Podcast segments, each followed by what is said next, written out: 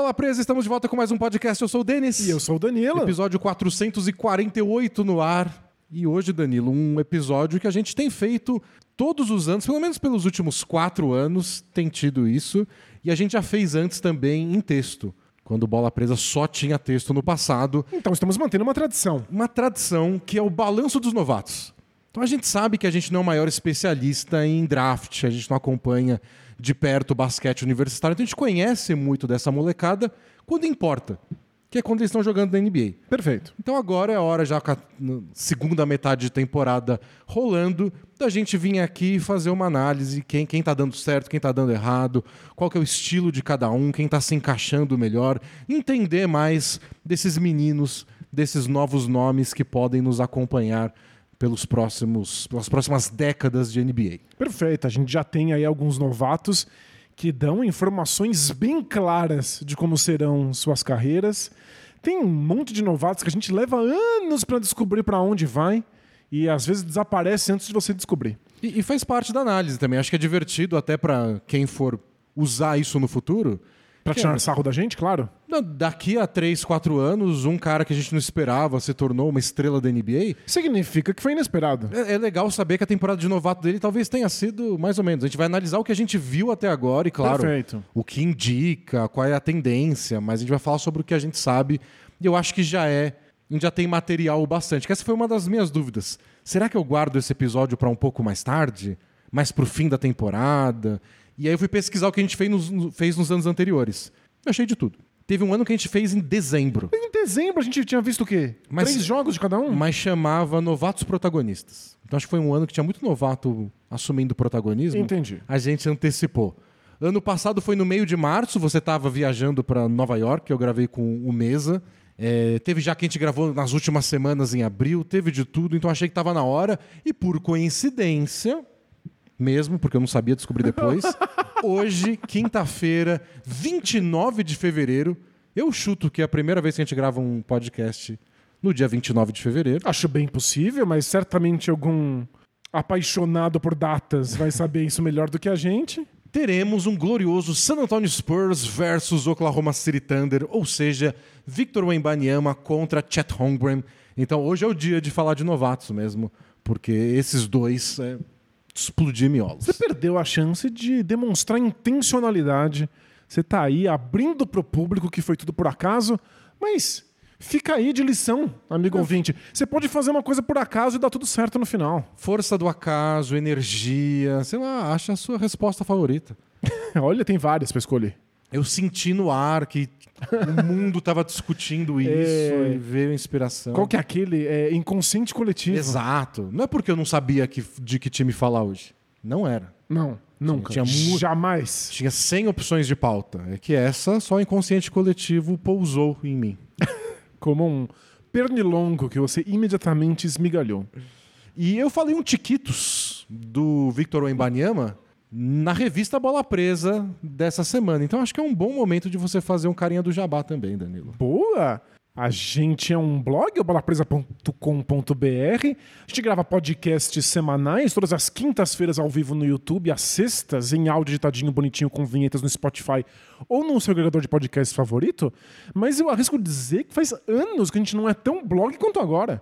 É porque é o Denis está produzindo semanalmente para os nossos queridos assinantes a revista Bola Presa, um apanhado de textos, comentários, estatísticas, mascotes.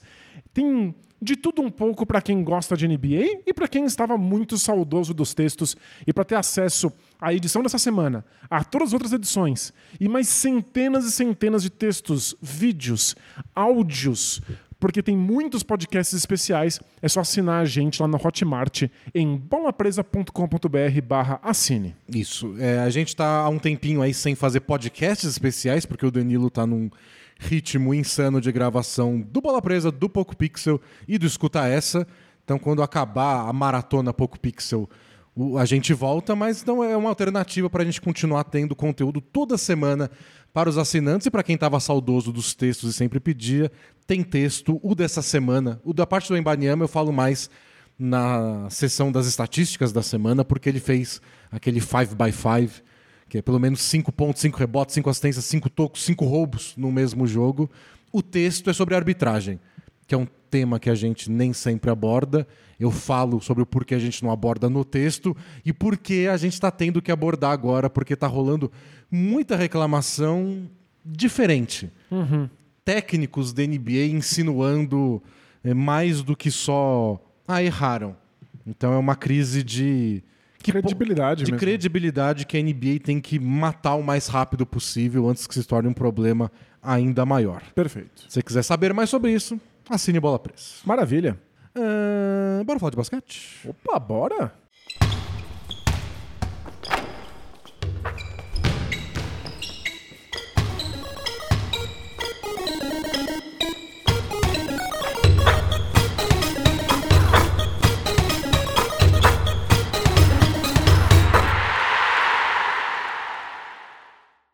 Lá, Danilo. Novatos. Esse ano tem sido um bom ano de novatos, especialmente por dois jogadores, esses dois que se enfrentam hoje, Victor Wembanyama e Chet Holmgren. Você quer falar dos dois ao mesmo tempo ou a gente começa falando do senhor Wembanyama? Acho que a gente começa do, com o Wembanyama, mas acho que o, a gente vai acabar fazendo uma transição para o Chet Holmgren automaticamente. Então, o banner você pode ficar à sua escolha. Mas o que eu acho divertido de começar com os dois, não dá para não começar com os dois, você sabia que eles são, o Embanyama é o líder da NBA em tocos, em total de tocos e média de tocos. O segundo é o Chet Holmgren. É a primeira vez na história da NBA que dois novatos estão liderando a NBA em tocos. Eu chutaria que é a primeira vez que tem dois novatos liderando qualquer categoria. Pois é, muito raro mesmo, né?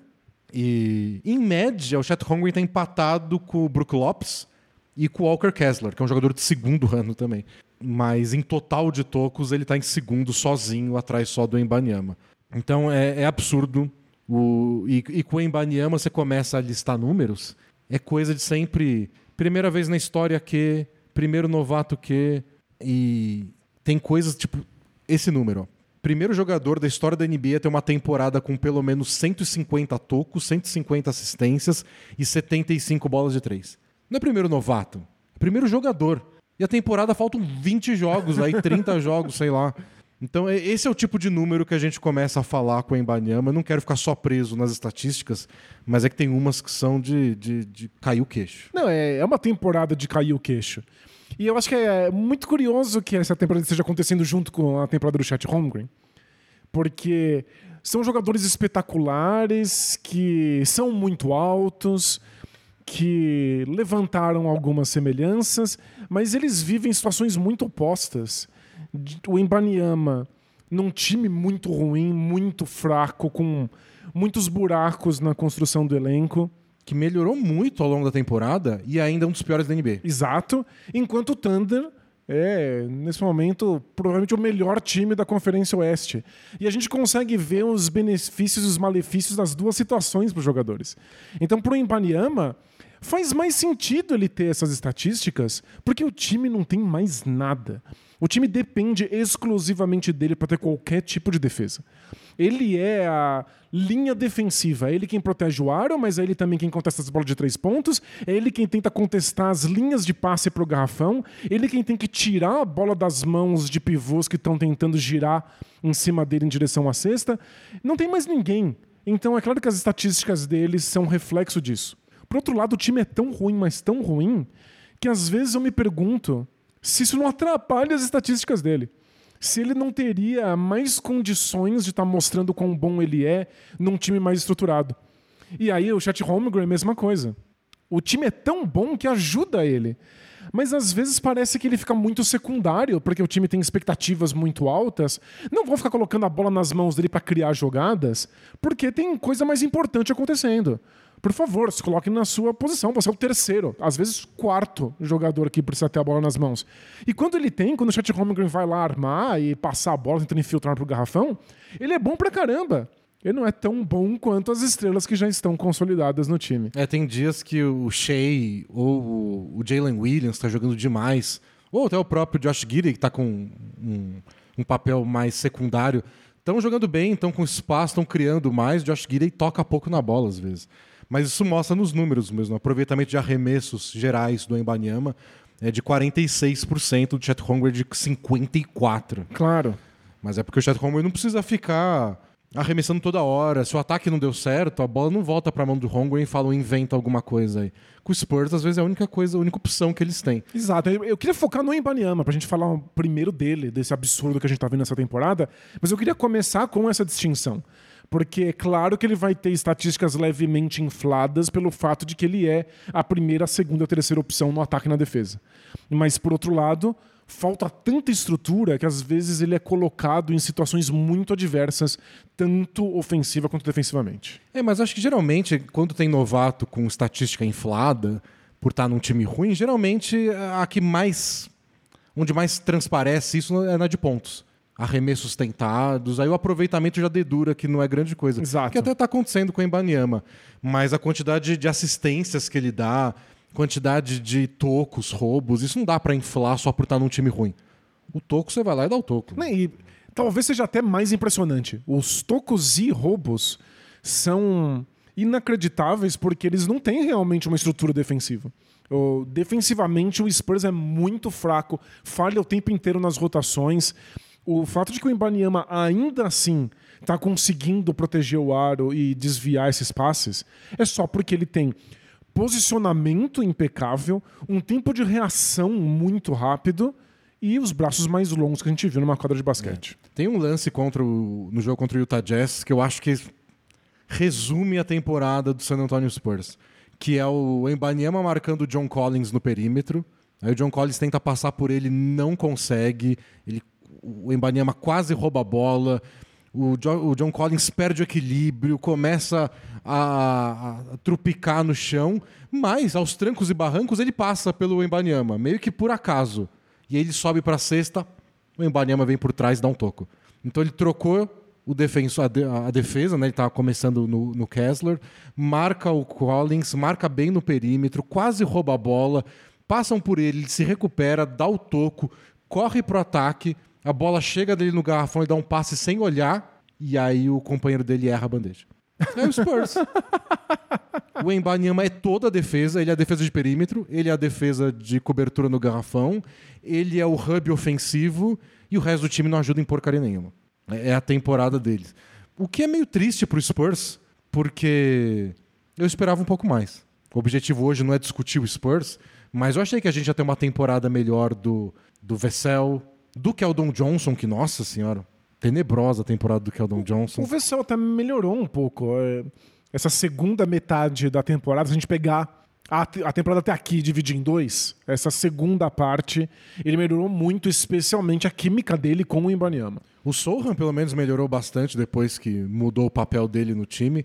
Mas mesmo assim, eu achei que ia ser uma temporada que a gente, até pelo benefício de estar ao lado do Embanyama, ia aparecer mais. Mas o que acontece volta e meia é essa sensação de "Ó, o cara tá puxando o time pra cima e o time não tá acompanhando. Pois é, eu, eu lembro de antes de começar a temporada, quando a gente falou das nossas expectativas com relação ao Ibaniama, que eu tava muito ansioso para ver como é que ele ia marcar pick and roll.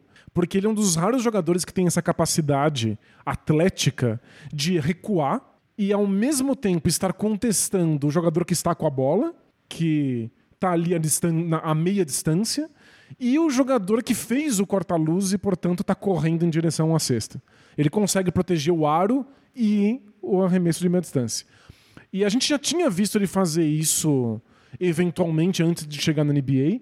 Como o pick and roll é muito frequente na NBA, eu achei que ele ia fazer isso o tempo inteiro. Quando a temporada começou, ele tentava contestar esses arremessos de meia distância dos jogadores com a bola, porque se ele não fizesse isso, não tinha nenhum tipo de contenção, e aí ele tomava um monte de passes nas costas, um monte de ponte aérea para os jogadores, porque não tinha nenhum traço de cobertura. A, tipo, a defesa do Spurs era tão disfuncional que se o Embanyama se comprometesse com qualquer um dos lados, ele perdia. É, eu- eu acho que ainda às vezes o Embanyama hesita um pouco em sair para contestar alguns arremessos. E porque acho que ele tem medo dos rebotes, tem medo do passe que vai vir por trás. E é um pouco de falta de confiança. Eu sei que não é papel dele. Aliás, é a marca de um bom defensor não ficar só pulando desesperado em todos os tocos. Só porque você consegue dar vários por jogo. Ser líder da NBA, como ele é, é dar três tocos por jogo. É, não são muitos, O né? adversário tá aí arremessando quase 100 vezes e dá toco em 3. Isso é muito na NBA. Então, ser um bom defensor não é pular em todos. Mas tem uns que você sente que dava para ir, ainda mais ele que atrapalha tanto os arremessos, mesmo quando não dá toco, força ângulos diferentes. Tem gente que fica com medo de arremessar próximo dele, dá passe pro lado, e é uma coisa que as estatísticas não mostram. E ele deveria, tipo, vai lá, você vai atrapalhar. E ele hesita, dá um passinho para trás, porque tá com medo desses rebotes ou de não ter uma cobertura. Mesmo quando ele jogava com outros pivôs. Quando o Popovich ainda estava apostando nele junto com o Zach Collins, que é outro que faz uma temporada de sentar na calçada e chorar. Isso, não, é, vamos fingir que não aconteceu. Mas eu senti que nas últimas semanas o Embanyama está mais preocupado em contestar quem está com a bola no pick and roll do que proteger as próprias costas. E o resultado disso tem sido espetacular. Eu estava vendo uma coletânea de momentos em que o armador não tem coragem de tentar o passe, porque o Ibanyama é muito grande e está muito perto dele. Não consegue tentar uma infiltração, porque está infiltrando com os jogadores mais altos da NBA. E aí tenta floaters completamente desequilibrados, que não entram, ou passes para a zona morta, e aí a jogada recomeça. Então é uma coletânea de momentos em que o Ibanyama trancou o ataque adversário, e isso não existe estatística. Mas como você disse, é um dos trabalhos silenciosos, invisíveis, que os melhores defensores da NBA conseguem realizar. É isso que é engraçado, né? Ele já é um dos melhores defensores da NBA. Ele é. Seria, não seria nenhum problema dar o prêmio de melhor defensor da temporada para ele, é, pelo posicionamento, pela quantidade de arremessos que ele inibe, não que ele dá toco, que os jogadores desistem de tentar porque ele está lá. E mais também pelos tocos e pelos roubos. O que ele está fazendo aí no último mês, em termos de roubo, ele tá botando a, a, mão na bola de jogador quicando a bola na frente dele. É, é muito engraçado como é contra-intuitivo. Porque o que, que a gente entende, a gente que acompanha basquete há muito tempo, ou que tentou jogar basquete na vida, a gente entende que um cara muito alto, ele não quer bater bola na frente de um baixinho, porque o kick da bola para é ele é muito alto. É muito alto. E aí o baixinho vai colocar a mão e pronto. E ele vai tomar a pior contra um baixinho quicando a bola na frente dele. Então é muito contraintuitivo que o Ibaniama esteja batendo bola e driblando gente menor.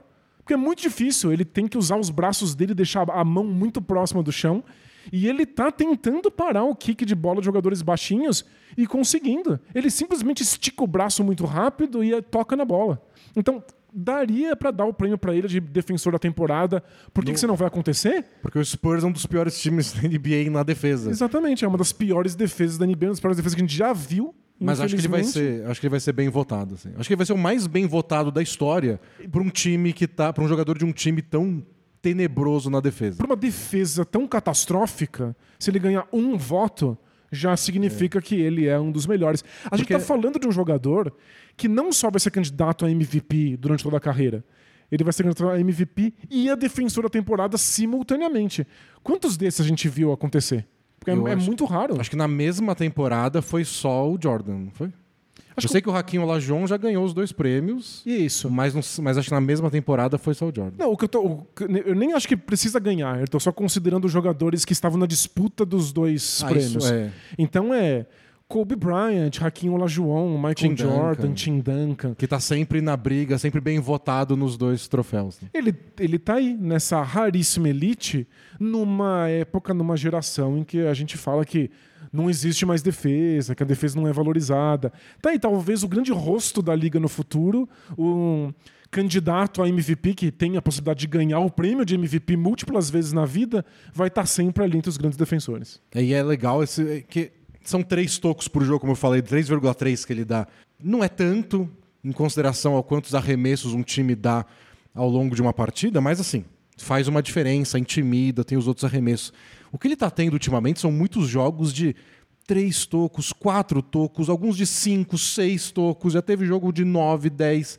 E você soma isso aos roubos, aí sim começa a virar um número grande.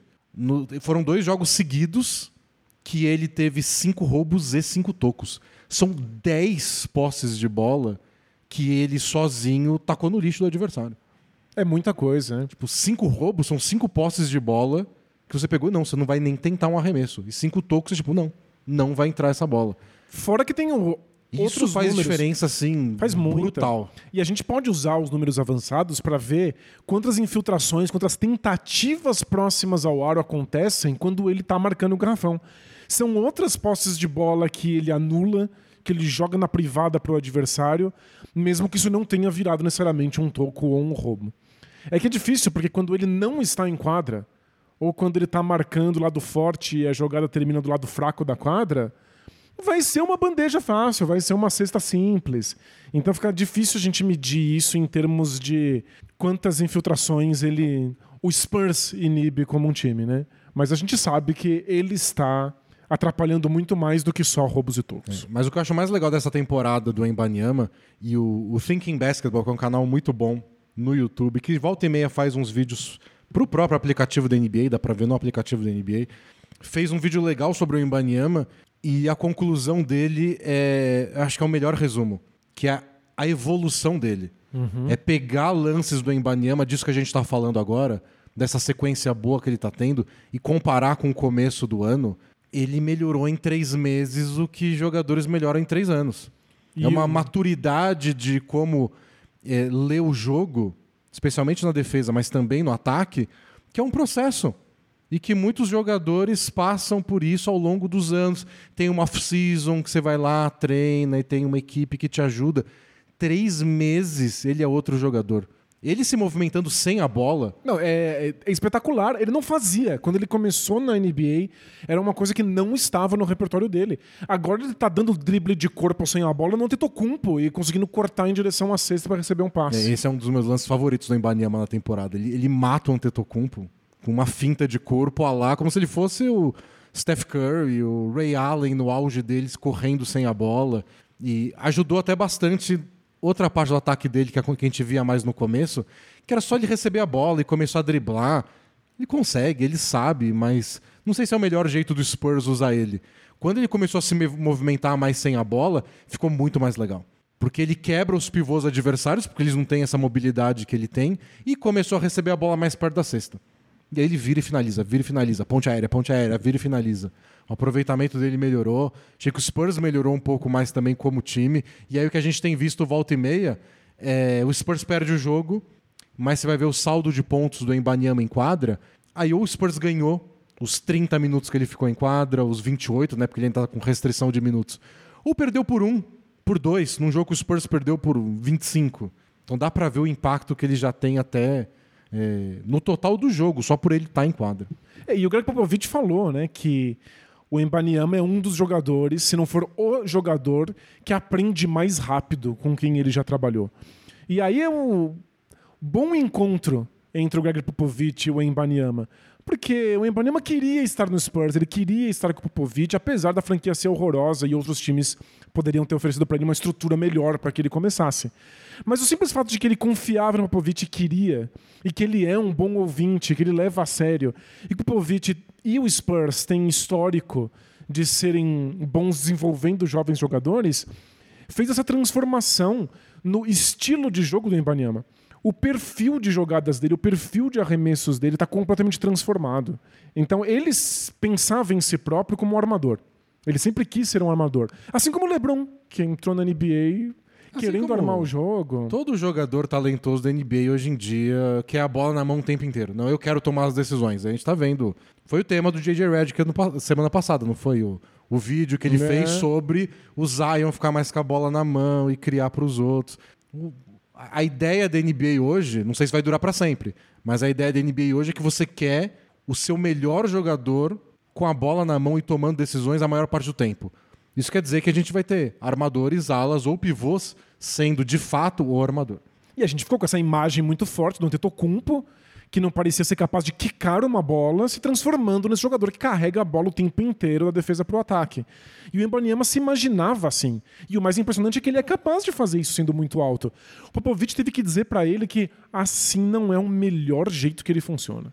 Que ele ainda pode armar 20% do tempo, mas que de preferência ele deveria passar 80% do tempo sendo um jogador que se movimenta sem a bola, que corta em direção à cesta, que fica mais próximo do aro. E eu acho os passes mais impressionantes do Embanyama na temporada vieram de dele dentro do garrafão. Passes mais a lá Jokic. Então, tipo, ele se movimenta, recebe o passe, obriga a vir uma ajuda, alguém se movimenta, ele acha esse passe. Acho que foram os melhores que ele deu, mais do que quando ele tá a lá Lebron.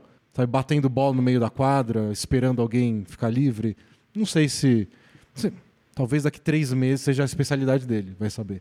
Mas acho que hoje o melhor o Embanyama é esse que se movimenta sem a bola e a partir daí ele recebe mais perto da cesta e aí finaliza, passa, cria do jeito que ele achar melhor. Mas você imagina quão difícil é você pegar uma primeira escolha de draft, que muitas pessoas acham que pode ser um dos melhores jogadores de todos os tempos, e falar para ele: joga diferente, faz outra coisa.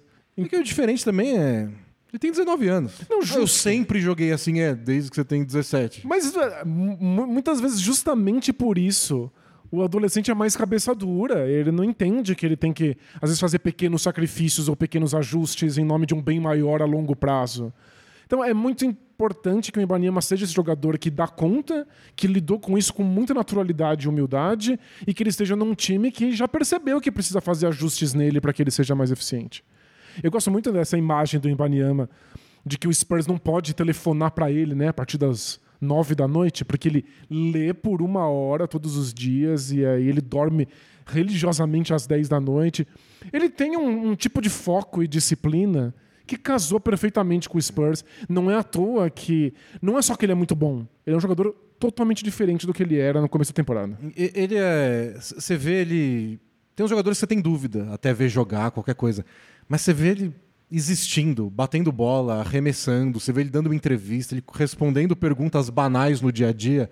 Isso não é. Vai ser uma estrela da NBA por 15 anos no mínimo. É, é- é um nível de compostura. E eu tava lendo uma análise que diz que muitas coisas boas no, no, no parabéns pra ele. O que mais impressiona é o equilíbrio. É como ele mantém a compostura física dele em todas as ocasiões na quadra. Então, Não é- e o, o grandão desengonçado é um clássico, né, do, do basquete. Pois é. Então ele gira, ele ofensivamente, né? Ele é muito macio, ele nunca tá desequilibrado. Ele tem aquele arremesso que virou marca registrada dele, que é tipo um- uma espécie de bandeja. É um gancho invertido que ele faz, né? Tipo, é uma bandeja com uma mão só que ele levanta É em que só cima, faz né? sentido se seu corpo tem 18 metros. É uma de coisa que ninguém pode emular, que ele inventou pro próprio corpo só. É, e ele nunca faz isso desequilibrado. E ofensiva, defensivamente, quando tentam ir no peito dele, que é o que todo mundo faz, né? Todo pivô tenta bater no peito, ele toma pancada, mas ele nunca se desequilibra, ele nunca vai parar no chão. É, às vezes cria espaço bastante. Tentei, ele tomou umas enterradas. O Mo Wagner deu uma baita cravada na cabeça dele foi assim. Deu uma no peito, o Embanema foi um pouco pra trás e foi espaço bastante pro Mo Wagner subir.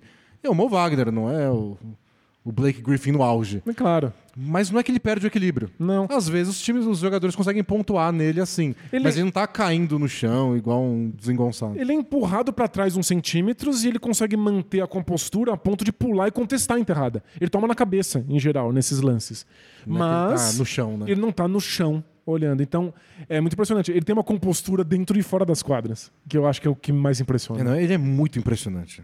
É, é coisa que só jogador do mais alto nível consegue, que é chegar na NBA com muita expectativa, nossa reação inicial ser calma, gente, e passa três, quatro meses e fala, não, é. Sabe as expectativas? Ele estourou tudo rapidinho. Tá, tá Você liberado coloca- ser apaixonado. Você coloca o patamar lá em cima, do, tipo, não tem como esse cara superar isso e ele supera. Que é o que a gente fala do LeBron, né? O LeBron falou, não, expectativa. Você acabou de chegar, você tem 19 anos, veio direto da escola pra NBA, a gente quer que você seja o novo Michael Jordan e tente ser o melhor jogador de todos os tempos.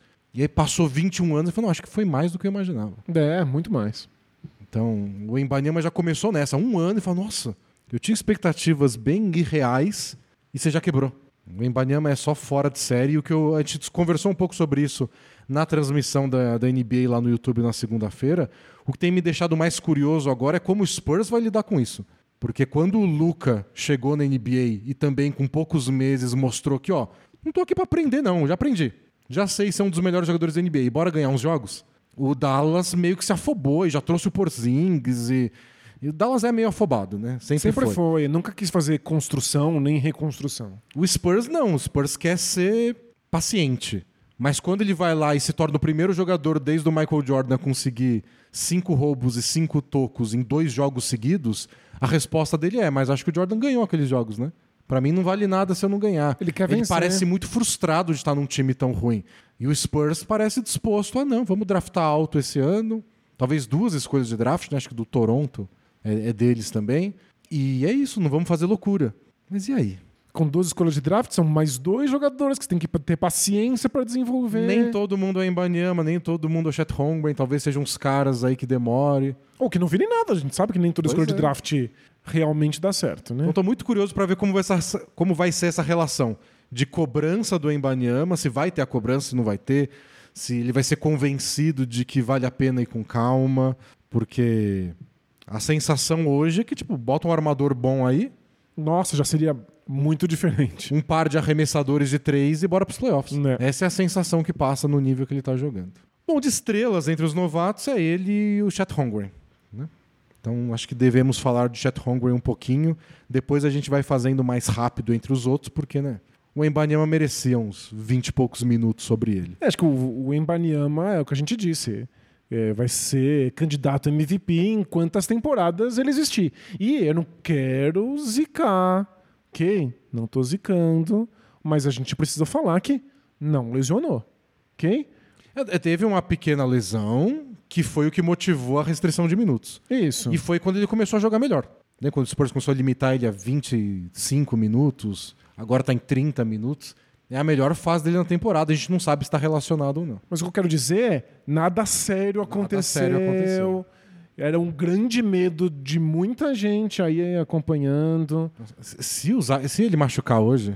Não, você já falou. Zion. eu- É, eu, o que eu ia falar, vão lembrar do, do sua, do, sua torcida anti-Zion. E eu não vou publicar o podcast, Daniel. Tá bom. Se o Embanyama se machucar hoje contra o Thunder, eu a gente, não publico o podcast. gente, a gente pula essa edição. Pula a edição. Fica Quem perdida viu, aí pra quem. é, exato. quem não viu, não vê mais. É, Mas não, o que eu ia dizer é que o Embanyama é candidato a MVP, tá aí existindo, saudável. O Chet Holmgren, não sei se a gente tá falando de alguém que pode ser MVP, mas tá falando de um dos caras que podem ser estrelas do seu time, All NBA. Os outros novatos não têm esse nível de pretensão. Ó, eu, eu adoro o Paulo Banqueiro. Você gosta muito mais que eu. Muito. Mas se o Chet Holmgren tivesse a temporada que ele tá tendo agora, no ano passado, não sei se o Banqueiro ia ganhar novato do ano, não. Eu sei que. Não se, sei. Se, se prêmios tanto faz, o de novato do ano importa ainda menos do que os outros prêmios. Mas olha, Eu acho que teria sido disputado. impressionante. Teria viu? sido disputado. Chet Holmgren não tá tendo uma temporada normal de novato também, não. A gente já falou que também não é normal para um cara que foi selecionado tão lá no começo do draft cair num time tão bom. E facilita muito a vida dele várias vezes. Facilita muito, mas ao mesmo tempo a gente não tá vendo ele ter liberdade total de construir jogada e arremessar, né? E a gente falou no passado do Thunder que um dos problemas do Thunder era a defesa, e hoje o Thunder tem uma das melhores defesas da NBA, e eu acho que não é por acaso. Né? E eu acho que a gente poderia estar vendo um Chet Holmgren muito diferente se ele não tivesse no Thunder. Talvez a gente estivesse vendo um, um Holmgren muito mais parecido com o que o Ibaniama sonha em ser, com o que ele imagina que ele seja.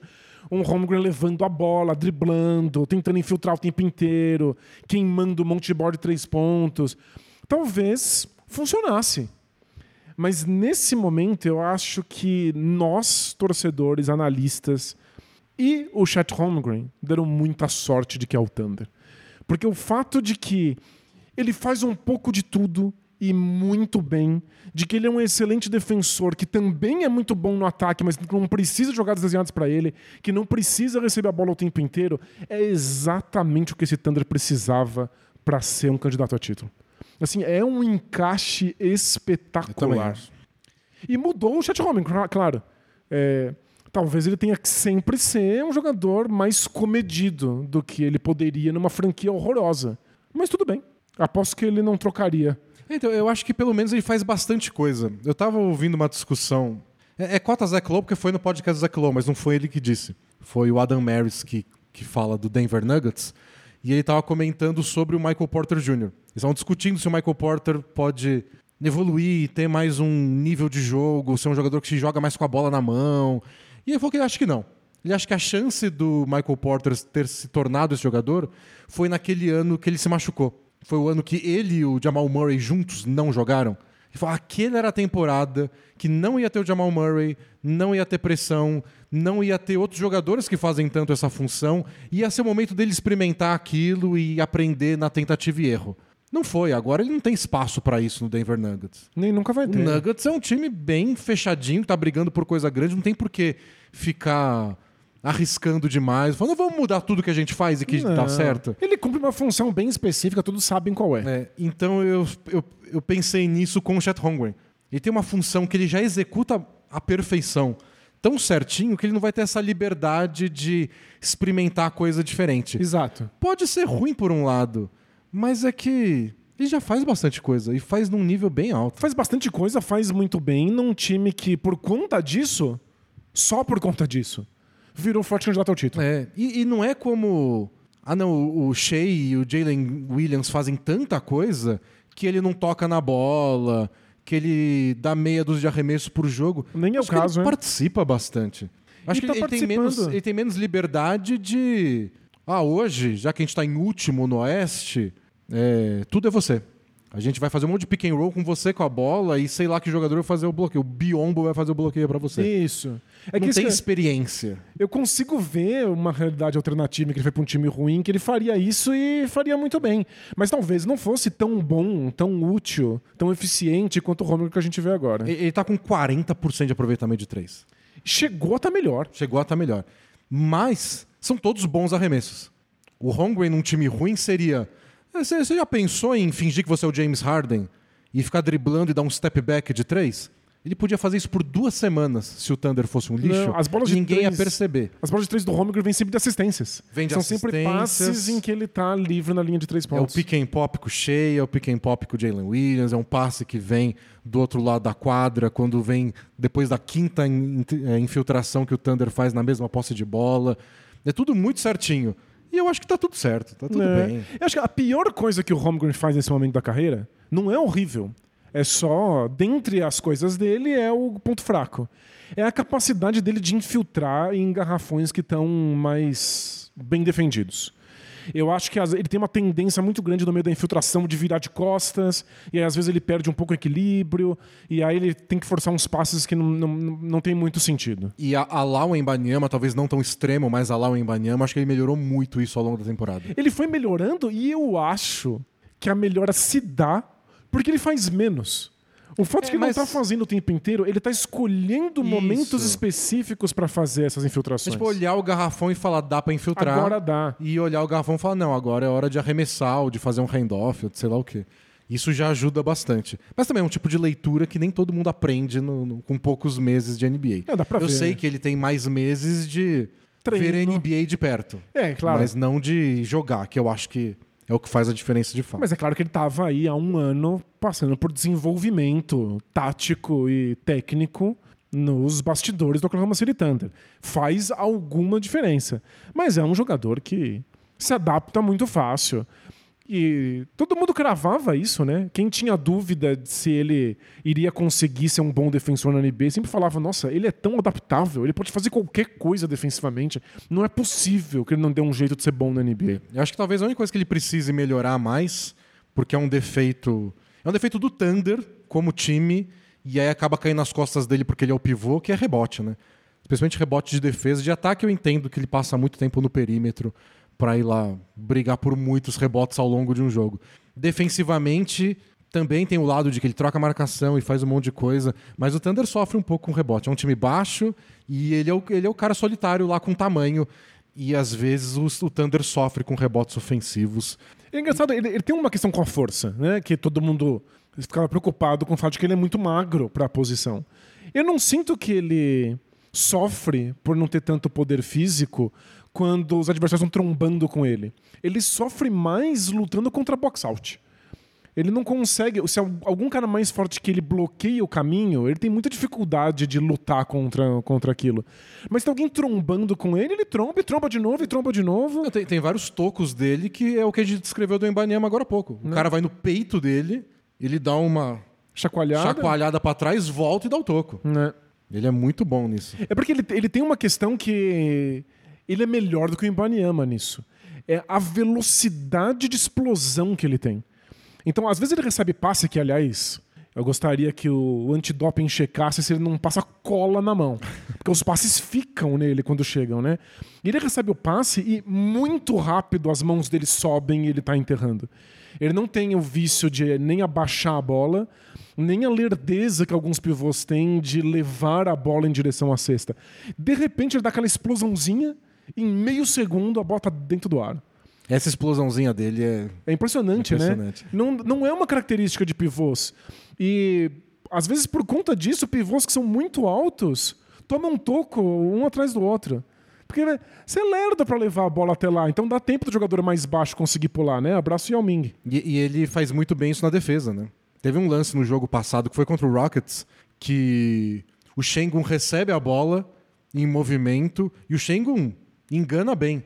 Ele atrai o Chet Holmgren, o Chet Holmgren sobe e aí o Shengun solta um passe pro Jabari Smith Jr. que tá correndo desde a zona morta nas costas do Chet Holmgren. Chet Holmgren olha para trás, percebe, cai no chão, sobe, toco no Jabari Smith Jr. Então, tipo, ele foi enganado. Mas Deu bem, né? certo o passe do, do Shengun e o Jabari Smith Jr. não foi, tipo, com, com Desdém, né? cuidado, não foi fazer uma bandejinha com frescura, ele foi pra enterrada. Mas o Holmgren chegou antes. Porque eles são muito rápido e, claro, gigantesco, né? Então foi de dois pivôs aí com 6 metros de altura, parece, cada um. Mas é isso, ele tem mãos excelentes para receber esse passes e ele explode muito rápido no ataque. E na defesa ele se desequilibra, ele é fraco, mas ele explode tão rápido que ele retoma os tocos, né? Eu, eu separei os novatos, Dani, em algumas categorias aí. E aí eu queria que você fale um pouco deles. Ou escolha um pra falar. Vamos lá. Tem um. Eu coloquei as estrelas, o Chet Holmgren e o Vitor Wembanyama. Ninguém, sim, chega perto do, Sem do sovaco deles. Eles estão em outra categoria mesmo. E tem um que eu coloquei que tá chegando. Pode virar uma estrela. Eu acho que tá, tá- tô, tô bem animado, que é o Brandon Miller. Eu acho que o Hornets já foi bem cedo. Claro que o, o futuro pode. Quem sabe o que o futuro nos reserva. Mas eles tomaram um calorzinho no draft por pegar o Brandon Miller ao invés do Scoot Henderson. Com certeza. E eu acho que eles estão bem perdoados por isso. Brandon Miller tá jogando muito bem. Todo mês sobe a, a média deles, a dele de aproveitamento de arremesso, de total de pontos. E mesmo sem o Lamelo Ball machucado, eu achei que ele podia sofrer um pouco com isso, porque ele parecia ser um jogador que depende muito das jogadas para ele, para pegar e arremessar. E acho que não. Acho que tá driblando bem, criando o arremesso melhor do que me venderam na época do draft. Tá com mais de 20 pontos por jogo em fevereiro, com quase 39% de aproveitamento nos três pontos, E arremessa bastante, né? defendendo bem também, que e a gente já discutiu isso no, no- acho que nos últimos dois podcasts sobre os novatos. Não vamos nos surpreender mais. Não, agora é novatos normal. defendem bem, agora, não é eles mais chegam absurdo. sabendo defender. É. Essa era uma coisa que levava anos para que os novatos se adequassem, agora já é instantâneo. Então, Brandon Miller, eu tô bem encantado. Me venderam na época do draft o novo Rashard Lewis, era a comparação dele. Que era só um jogador comprido e excelente arremessador. É, se movimenta sem a bola, arremessa, um arremesso confiável de todos os cantos da quadra. Não, ele põe a bola no chão, ele cria, ele infiltra, puxa contra-ataque, Então, defende. mas a- aí vem a- as minhas questões com com o Brandon Miller. Eu sinto que ele tenta infiltrar demais e que ele, ele não tem a percepção da quadra o suficiente para ser um jogador que infiltra e entende quando precisa soltar a bola. Então, num time que eu me acostumei a assistir muito mais do que deveria, né? Num, nível meio insalubre, esse Hornets. Num time que está acostumado a ter o Lamelo Ball, é meio estranho ter um jogador que quer a bola nas mãos e tem tanta dificuldade de soltar. Mas, mas acho que ele precisa porque o Lamelo não tá lá também, né? Até, até teve um tweet esses dias, todo mundo desceu a lenha, muito obrigado a todo mundo que desceu a lenha. Tweet gringo. Falou, não, o Brandon Miller tá jogando muito, é, o Hornets devia montar o time ao redor dele, não do Lamelo Ball. Alguém respondeu, né? Tipo, o time é um lixo. você não precisa de um bom jovem jogador, você precisa de três, quatro. De cinco de Que preferência. bom que o Brandon Miller é bom pra jogar ao lado do Lamelo Ball. Vamos torcer pra ele não se machucar mais, vamos torcer pro Mark Williams. O pivô deles voltar de lesão, tá faz um tempo já que ele tá fora. Um dos grandes defensores de área. E se os três jogarem bem, o Hornets pode começar a sonhar em voltar pro play-in, sabe? Não é porque você achou um bom jovem jogador que você chuta o outro e vai pensar numa troca. Não, é. Tipo, porra. E eu acho, particularmente no caso do Brandon Miller, eu não tenho dúvida que ele é um, um bom jogador. Eu não sei se ele é o tipo de bom jogador que você pode realmente apostar todas as suas fichas, sendo que nesse instante da carreira ele constrói só pra ele próprio. Mas eu acho que ele já, já é mais do que eu imaginava. Claro que a gente tá sempre confiando no relatório dos outros, né? Porque eu não assisti a carreira dele no universitário. Mas eu tô empolgado. Achei que ele já é um bom pontuador e o aproveitamento dele está subindo. E para um time fraco, que o principal pivô e o principal armador estão boa parte do ano machucados, tá bem legal. É, e- Mas foi o único novato que eu vi nesse ponto, tipo, ó, acho que pode. Tem alguma dá, coisa, Dá pra né? sonhar numa coisa maior aí. Não, estatisticamente ele é um dos melhores novatos todos os tempos em aproveitamento de bola de três pontos com esse grau de volume. Mas, mas todo mundo. Esse ano não vale mais. Não, mas você não entende O que recorde ofensivo desse ano não, não É, conta. e que, é que o volume é muito alto para qualquer um, mas não para os novatos. Para novatos não costumam chegar com tanta possibilidade de arremessar. Se ele está arremessando tanto e mantendo aproveitamento, é bem impressionante. Mas eu ainda não acho que ele toma as melhores decisões em quadra. Eu vejo muito arremesso dele que eu acho que não faz sentido. E as infiltrações, então, nem se fala. Eu acho que ele precisa ainda de muita compreensão de basquete para que ele se torne realmente um jogador espetacular. Ah, isso sim. Ele é, ele é um novato mais normal do que o Holmgren e o Com Embanyama. certeza. Mas tem um site que eu gosto, que é o hashtag basketball. E eles têm lá um, um, um algoritmo que eles chamam, é uma fórmula para dar um- uma nota para os jogadores. E aí você pode ver só os novatos. E é engraçado, porque novato é sempre tem nota negativa. Porque é novato. Claro. Os números não são bons, aproveitamento não costuma ser bom, eficiência não costuma ser bom. Esse ano tem quatro novatos só com números positivos. Todo o resto é negativo. Que é o Brandon Miller, 0.29, a nota dele final da coisa. O Derek Lively, pivô do Mavis, com 1.1. E aí o Chet Holmgren com 8 e o Embanyama com quase 11. É, Mas é isso, o Brandon Miller é um novato mais normal, mais perto desses números negativos dos novatos normais, mas tá positivo agora. E ele só não tá no nível dos outros dois, que só não, não é normal, não é nada normal. Aí, Mas- você quer falar do live? Ele que, que tá, tá positivo nessa lista? Então, o Derek Lively tá numa próxima categoria que eu coloquei. Porque eu não enxergo o Derek Lively se tornando uma estrela da, da NBA, como o Brandon Miller pode vir a ser. Com certeza. Eu acho que o Derek Lively tá num grupo que vale muito para novato. Não pode soar, não é o nome mais empolgante de todos, que é novatos que sabem perfeitamente o que estão fazendo. Isso, eles sabem exatamente qual é a função deles e cumprem ela da maneira adequada, né? E eu coloco nesse grupo, junto do Derek Lively, o Jaime Hackes Jr., Perfeito. do Miami Heat, o Brandon Podjensky, do Golden State Warriors, o Kayson Wallace, do Oklahoma City Thunder, e, assim, o último da lista, mas ainda na lista, o Jordan Crawford, do New Orleans Pelicans. Perfeito. Ele joga muito menos, porque o elenco do Pelicans é muito completo. E o Willie Green também pega pesado com o coitado. Mas ele joga assim.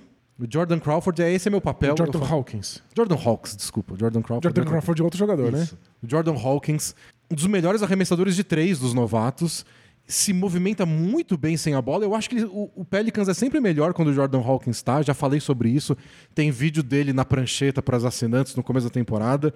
Ele joga pouco, bem menos do que os outros que eu citei. Mas ainda acho que ele sabe o que ele está fazendo.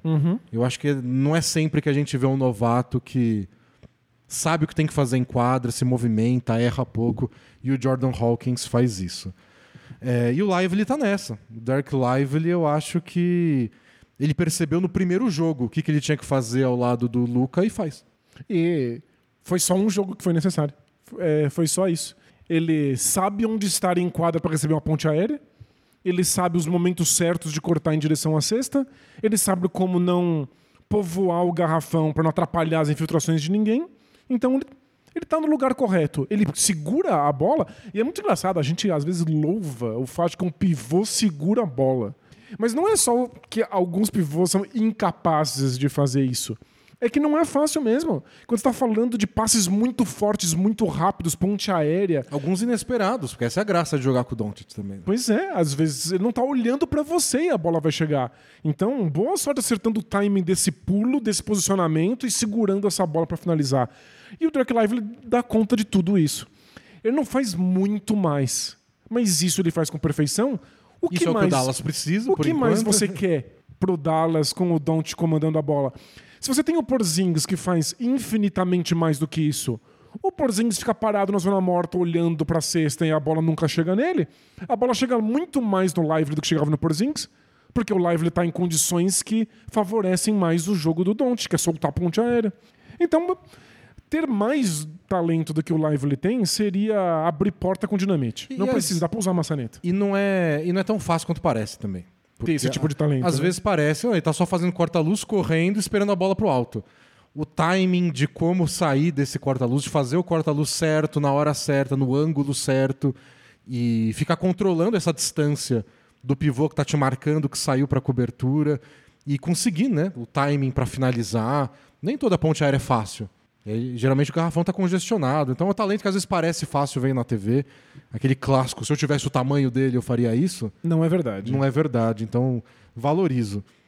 E o Jaime Hackes Jr. e o Podjenski, o sistema ofensivo tanto do Heat quanto do, do Warriors não são os mais fáceis do mundo, não. Muito jogador veterano já teve chance de jogar tanto no Heat e no Warriors e não vingou do jeito que esses dois vingaram. E parece que, nossa, encaixaram perfeitamente. O Hackes, ele tem, parece que ele tem 35 anos jogando. Ele parece tá- que sempre esteve aí, né? Nossa, ele se movimentando sem a bola, ele lendo o que a defesa tá fazendo, se é hora de cortar, se é hora de atravessar de um lado pro outro, se tá congestionado, se é hora de aparecer para dar opção de passe para alguém.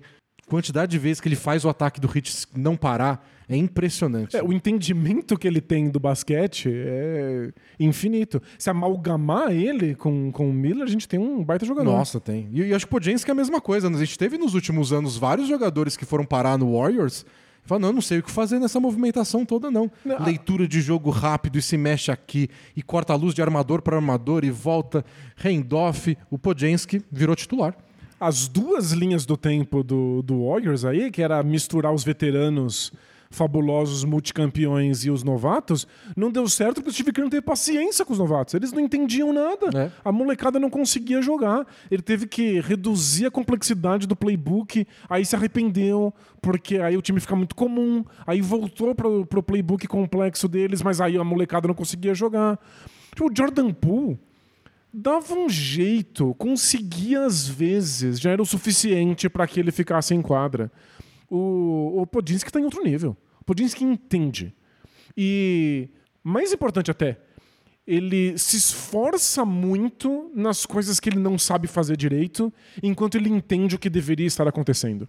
Então, às vezes, ele erra. Às vezes, não saiu exatamente como, como devia.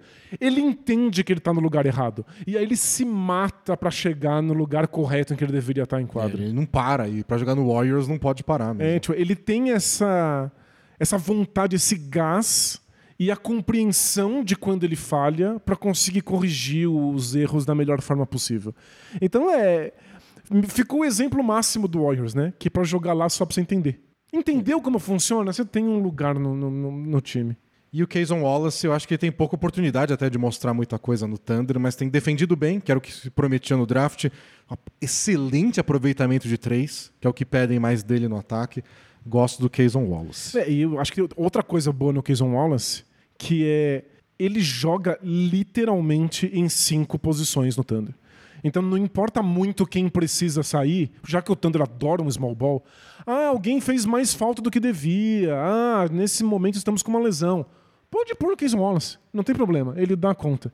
Ele faz tudo direitinho, nada espetacular, não compromete e tem essa versatilidade que é algo que o Thunder precisava ter para ser um time com banco forte, sem nenhum ponto fraco. E a próxima categoria que eu criei é dos que podem deslanchar. Que eu coloquei jogadores que têm momentos que mostram muito otimismo, que tem coisas que se enxerga ali, um outro, mas nem sempre. Nem sempre. E eu coloquei os dois irmãos Thompson, o Amen Thompson e o Alzar Thompson, Perfeito. o Keontae George, o armador do Utah Jazz, e o Didi Jackson, que é a grande descoberta do Memphis Grizzlies nessa temporada. O Didi Jackson, eu acho que ele tá numa situação bizonha, né? Que é o, o Grizzlies não existe mais, sobrou só o Jaren Jackson Jr. e um monte de gente que ninguém sabe quem é. Então ele tem muito mais chance que o normal, tá? Fica mais com a bola na mão do que seria para um, um ala que nem ele se o time tivesse completo. Então é meio difícil enxergar como vai ser. Mas ele é um ala, sabe botar a bola na cesta, quase 40% de aproveitamento de três. É uma posição que o, que o Grizzlies buscava, precisava mais depois que saiu de Long Brooks e ele tá jogando bem. Não é a situação ideal, Mas, nossa, foi, é a grande vitória do Grizzlies na temporada Sem foi dúvida. descobrir o Didi Jackson. E uma temporada sem muitos pontos altos, né? É, assim, o time é ruim em vários jogos. Mas aí, ele teve dois jogos lá nas últimas semanas, com 27 pontos, bom aproveitamento de arremesso. Sem dúvida, na pior das hipóteses, eles descobriram um jogador para rotação. É, eu acho que ele pode ser titular até ano que vem. Seria bem possível, é. Então, acho que o Didi Jackson é, é um desses que pode deslanchar, talvez vire mais um role players, com, dependendo de como o Grizzlies, de como ele se encaixar com o Jamoran e, e quando voltar todo mundo, o Desmond Bain pro Grizzlies. Os irmãos Thompson, eles têm muito em comum, né? Muito. né? Eles não sabem arremessar. Eles têm uns jogos que parecem que não são capazes de colocar a bola na cesta, mas fisicamente impressionantes. Dão muitos tocos, roubam bolas, bem engajados os dois. É, eles são, Acho que tem, tem coisa aí, mas eu não, tô, não tomei conclusão pra nenhum dos dois. eles são o, o típico caso de jogador que tem muito potencial, basicamente pela parte ofensiva. Então você vê eles existindo em quadro e fala: nossa, se em algum momento eles entenderem, se em algum momento eles ajeitarem um arremesso, eles vão ser grandes jogadores. Mas é que tantos casos parecidos viraram só jogadores com potencial atlético que nunca estouraram. Eu acho que pelo menos defensivamente os dois têm potencial. Acho que os dois vão ter espaço na NBA só porque são grandes defensores, desde que se coloca vindo do banco e traz muita energia. Mas eu sinto que o Rockets pegou o irmão mais cru. O Alsar Thompson parece mais pronto defensivamente e ele acaba sendo mais útil, pelo menos por isso. Mas o Eman Thompson melhorou muito ao longo da temporada. Ele não tava jogando né, no começo da temporada por- justamente por não estar bem. E agora não, agora ele faz parte da rotação do Rockets, entra bastante. E tá sempre, que nem o irmão dele, causando na defesa. É. Intercepta uns passes, vai fazer umas dobras, desvia uma bola. É, ele Você ajuda- percebe a presença dele na defesa. E ofensivamente ele ajuda o Rockets a acelerar um pouco. É, ele corre bastante, é muito atlético, chega no ataque primeiro. Tem um controle de bola melhor que o irmão dele. Ele, ele tem, ofensivamente, o que diziam é que ele estava mais pronto para ser um criador de jogadas. É, não, não Ele sei não- se é pra tanto. Eu, não- eu nem acho que é, e no Rockets eu não acho que ele nunca vai ter oportunidade para descobrir. Então, acho que é por isso que o Eamon tá. O Alçar tá saindo melhor agora, porque o que os dois estão prontos para fazer a defesa, o Alçar parece mais preparado. Acho que eles podem deslanchar, mas não sei. E você não, você não acha que nessa categoria tem um outro novato do Rockets?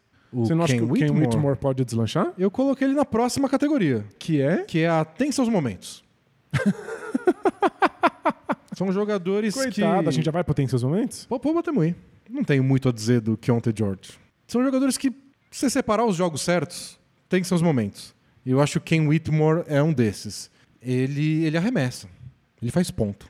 É isso que ele faz. Ele é uma máquina de pontuar. Ele entra em quadro e fala, beleza, manda aqui. E se deixar, nossa senhora. Se deixar, faz 40 pontos. Se deixar, ele é o novo Ken Thomas. É. Faz 40 pontos, ninguém mais toca na bola e o time perde. Exato. E todo tipo de arremesso, de todo lugar da quadra. Infiltra, bate de frente com os defensores, tem muita explosão, crava em todo mundo, é, Catch and excelente arremessador. ele, ele, ele faz ponto. Não, Que é legal, mas...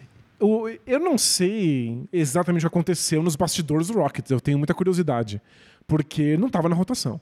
É, o Rockets começou dando muita ênfase para os jogadores veteranos, acho que para criar um modelo, então o, o próprio Eamon Thompson não estava tendo muita oportunidade, o Ken de jeito nenhum, então acho que o Rockets estava mais preocupado em ter um time sólido do que botar a molecada para ganhar a milhagem. Mas ao longo da temporada, o Ken Whitmore foi ganhando espaço, acho que estava treinando bem, porque foram dando alguns minutos para ele e de repente começa a ficar difícil tirar de quadra. Às Ele vezes faz tá- ponto, né? Ele tá É naquelas importante pra ganhar jogo de basquete. Pois é. Quem diria, né? Que ganha o jogo de basquete quem faz mais ponto. Ele tem umas sequências, às vezes, que só não pode tirar. Ele tá completamente quente, infiltrando e arremessando em cima de todo mundo, vai ficando. E ele tem uma postura enquanto ele faz isso, né? Tipo, ele tá sempre fazendo isso com muita vontade, dá uma incendiada no time, né? lá no, alto. teto. E claro, ele começou a ganhar mais minutos quando ele parou de comprometer defensivamente. Eu acho que ele já não compromete mais. O que, mérito do, do Rockets conseguiu pegar um jogador que era famoso por não ser um defensor e colocar ele numa situação em que ele não atrapalha muito. Eu acho que virou um jogador da rotação do Rockets. Assim. E quando esses veteranos forem saindo ou aposentando ou o que quer que seja, eu imagino que o Ken Whitmore tem tudo para ser titular do Houston Rockets. Não sei. Isso você não acredita ainda. A- ainda não. Assim, prever novato é sempre difícil, mas por enquanto ele tem uma postura que é inconsequente demais. Mas bota a bola na cesta. É, tá aí o Jalen Green também.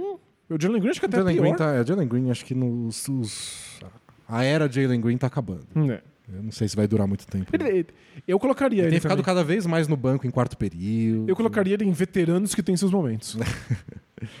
Mais que eu coloquei nessa lista tem o Scoot Henderson, que foi escolha 3 do draft. Ele só não consegue. Ele ele é o oposto do Ken Whitmore. Ele não consegue pôr a bola na cesta. É, é impossível. Ele tá com 31% de aproveitamento de 3. 34% é o é arremesso de meia distância. Que é a especialidade dele, que é o E- que ele faz de melhor. 46% de aproveitamento em bandeja. É muito baixo. Não é muito, é extremamente baixo. E, e ele tem seus momentos porque eu acho que ele enxerga muito bem o jogo.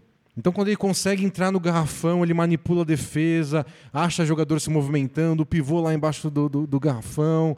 É, ele é um armador envolvente. Mas se você não consegue acertar arremesso, você vira o Rick Rubio em fim de carreira. É. Vira o Rajon Rondo no fim de carreira. É, que é útil, mas não vai revolucionar a vida de ninguém. É que muita gente acreditava que o arremesso de meia distância dele era tão bom que ele ia compensar ofensivamente com isso. Ele não ia deixar de arremessar, ele só ia dar alguns passos pra frente. É, e até a capacidade atlética dele de só explodir pro garrafão, conseguir umas enterradas, cavar falta. Mas não, tá, tá errando muito mais do que acertando. Mas aí tem uma questão. É, Primeiro, quando não acreditam na sua bola de três pontos, é muito mais fácil marcar sua infiltração e proteger o garrafão. Segundo, que o Blazers é só muito, muito, muito ruim. É assim, pra além da- da, É um dos piores Do ataques limite. da temporada. É, é um ataque tão medonho. Provavelmente num ataque mais estruturado, com boas opções de arremesso, não fosse tão fácil assim você parar o garrafão contra o Scott Henderson. Acho que é um- uma situação muito ruim pra gente avaliar. É, mas teve seus momentos. Você consegue pescar uns bons jogos aí do Scott Henderson, mas não são todos. Coloquei na lista também o Bilal, Bilal Kulabali. Acho que defensivamente ele tem mostrado umas, umas boas atuações no Wizards. É, até mais pelo que tanto falavam de o quanto ele não estava preparado. Acho que ele está conseguindo jogar, pelo menos. Coloquei o Grady Dick, que finalmente joga. É, é verdade. Porque tem a última categoria são novatos que eu não sei porque precisa jogar para eu ver eles em quadra. E até outro dia o Grady Dick estava lá, agora não, ele tá, faz parte da rotação do Raptors, tem tido uns bons jogos até, e bem no esquema que o, o Darko Rajakovic, o técnico, quer, que é movimentação. Ele não só arremessa de três, que era a expectativa, tem cortado bastante nas costas da defesa, tem dado uma dinâmica que o banco do Raptors precisa bastante. E que eu acho agora eles têm, né? Depois de todas as trocas que eles fizeram, eles perderam o poder de fogo do Siakam, mas finalmente eles têm mais de quatro, cinco jogadores que eles confiam para botar em quadra, e o Grady Dick é um deles. É que o Raptors é um desses times que sabe exatamente como é que eles querem jogar. Então, para você conseguir entrar na rotação, você tem que desempenhar algumas coisas bem específicas. Você tem que aprender essas especialidades que o time necessita para que você ganhe espaço. Então, às vezes o novato não consegue jogar imediatamente, especialmente se não tem tanto nome assim, não vai, não vai ser instantâneo. Precisa primeiro fazer uma pausa, aprende uma especialidade ou outra, Hum, faz um faz, um, curso. curso. na Lura e aí depois você ganha espaço no, no seu trabalho, na sua empresa. Momento alura. É isso, Seja vezes- como Dick seja como Dick, e entre na empresa tenha paciência, aprenda que você vai conquistar seu espaço. Exatamente. Não é instantâneo, às vezes. Você não vai conseguir o emprego que você quer de uma hora para outra. Você precisa saber o que que aquela empresa precisa, qual a especialidade que é necessária, e lá na Alura dar uma olhada nos cursos, escolher o mais adequado, e aí sim você vai estar preparado e vai conseguir esse emprego. São mais de mil cursos, maior escola de tecnologia online do Brasil. Você vai achar alguma coisa lá, igual o Grid Tick achou, no que ele poderia contribuir com o Toronto Raptors. Você vai lá no alura.tv barra bola presa, tem 15% de desconto. Pode usar também o cupom bola presa 15 e aos pouquinhos aí ganhar seu espaço, batalhar na humildade, É isso, um passo de cada vez. catapultar sua carreira. Maravilha. Bom, mais jogadores que eu botei nessa lista, Danilo, dos que têm seus momentos. Manda. É, Anthony Black, do Orlando Magic, e o Craig Porter Jr., do Cleveland Cavaliers, acho que os dois tiveram seus momentos. Quando tiveram lesões no time, tiveram que jogar mais. O Craig Porter não joga muito quando tem Donovan Mitchell e o Darius Garland, mas chegou lá, não é nem escolha de primeira rodada e conseguiu bons jogos. É. O Anthony Black foi uma escolha mais alta, claro. É, jogou mais, chegou a ser titular né, na primeira lesão do Fultz, agora não é mais.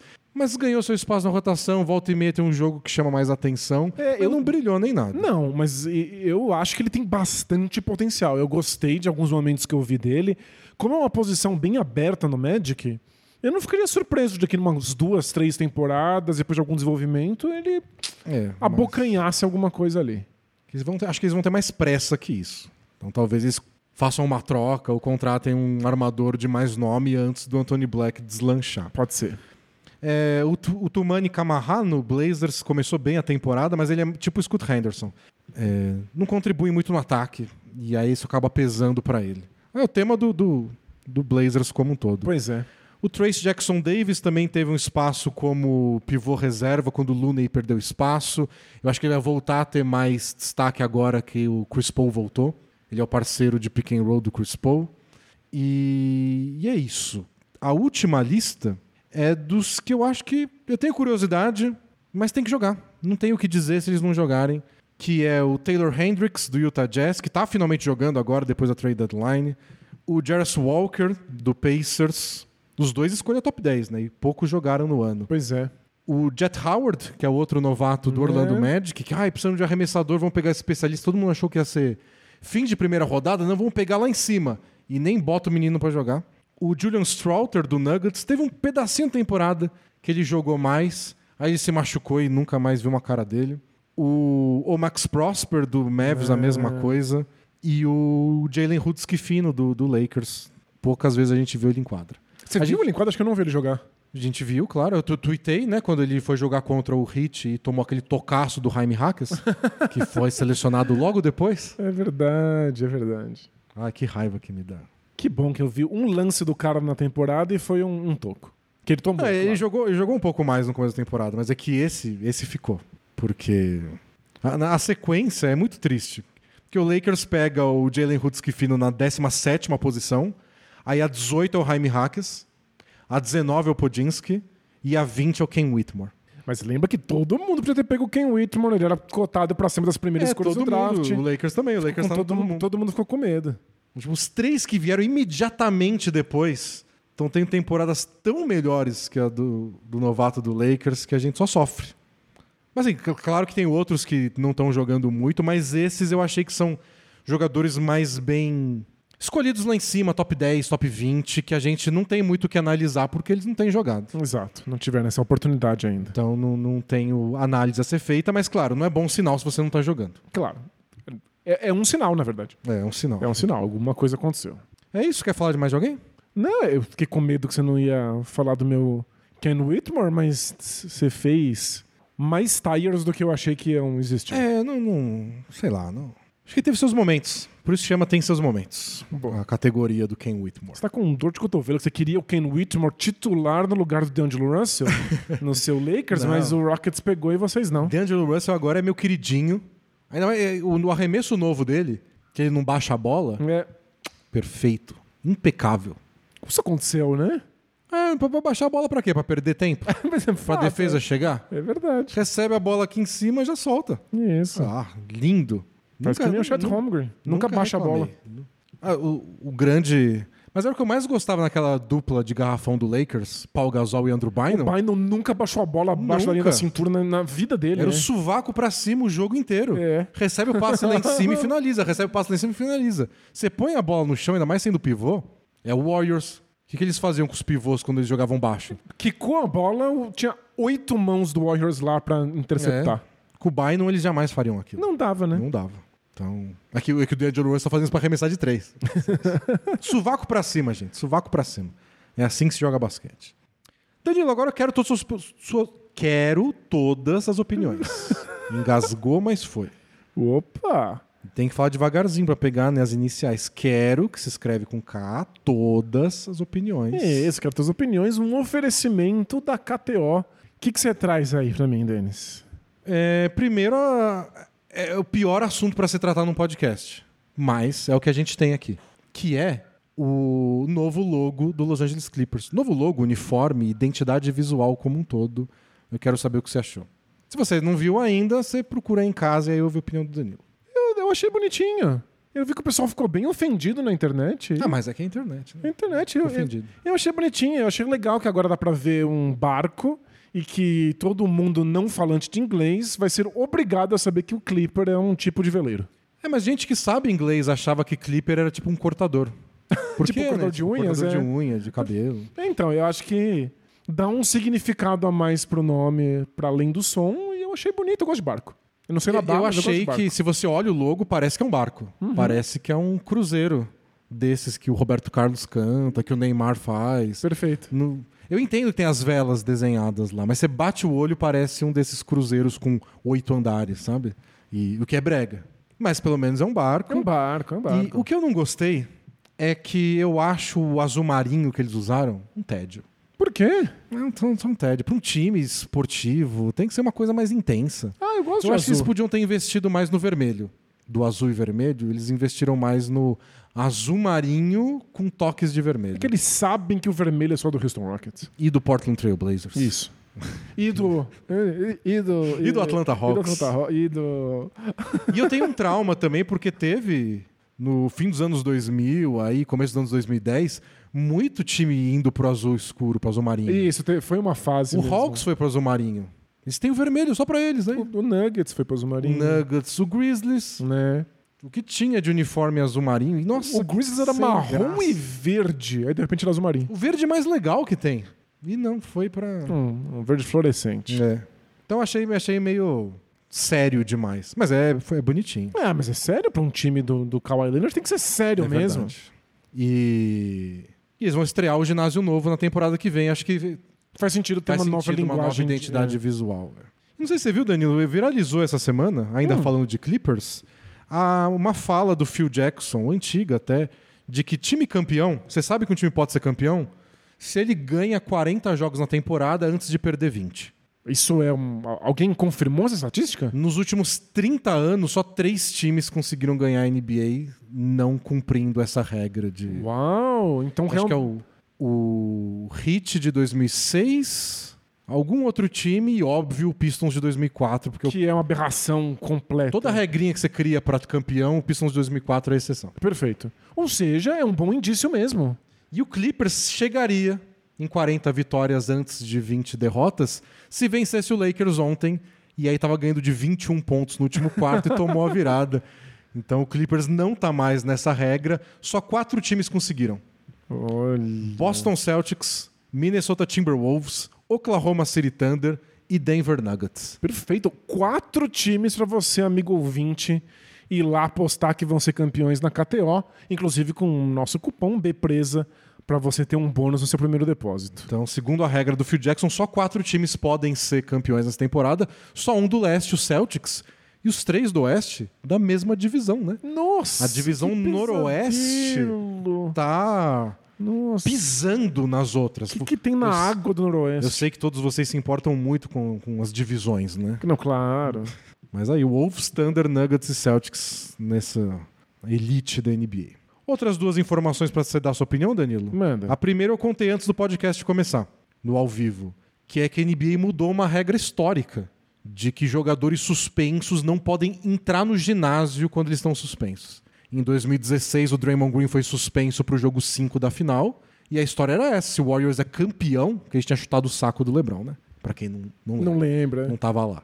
O Warriors vai ser campeão e ele não vai poder entrar pra levantar o troféu, pra tacar champanhe na cara de todo mundo no vestiário. A gente não ficou sabendo. A NBA vai deixar depois que o jogo acabar e, bom, Kyrie Irving fez 41 pontos, LeBron fez 41, começou a grande virada e a gente nunca descobriu. E o Thomas Bryant foi suspenso por três jogos por ter saído do banco e invadido a quadra na briga do Miami Heat contra o New Orleans Pelicans. Na idiota briga. E vai ter jogo contra o Nuggets, onde o Thomas Bryant jogava na temporada passada e por isso ele receberia finalmente o seu anel de campeão. Lembrando que os times esperam seus jogadores retornarem com seus novos times para fazer a cerimônia de entrega do anel. E, e a NBA liberou. Ele vai poder entrar no ginásio, receber seu anel de campeão e aí depois pra rua, porque você tá suspenso. Tem que sair do ginásio, é muito ridículo. É tipo o aluno suspenso da escola, Que não pode estar Mas- no recinto. mas tem uma, fe- uma festividade importante aí. Entra, canta o hino no dia da bandeira, E depois sai. sai da escola que você tá suspenso. Não, sério. É muito absurdo o cara que tá suspenso não poder nem estar no ginásio. Ele não participa do jogo em nenhum grau estando no ginásio. Se. Ah, então ele não pode falar com o, time porque ele impacta o time. Se ele fica em casa, ele faz uma videochamada. O que, que é isso? NBA tá no século XIX? Me lembra quando o Vanderlei Luxemburgo era técnico do Corinthians nos anos 90, foi suspenso. E sabe o que ele fez? É. Foi comentar o jogo na Globo. Comentar o jogo do próprio time. Ah, que ridículo.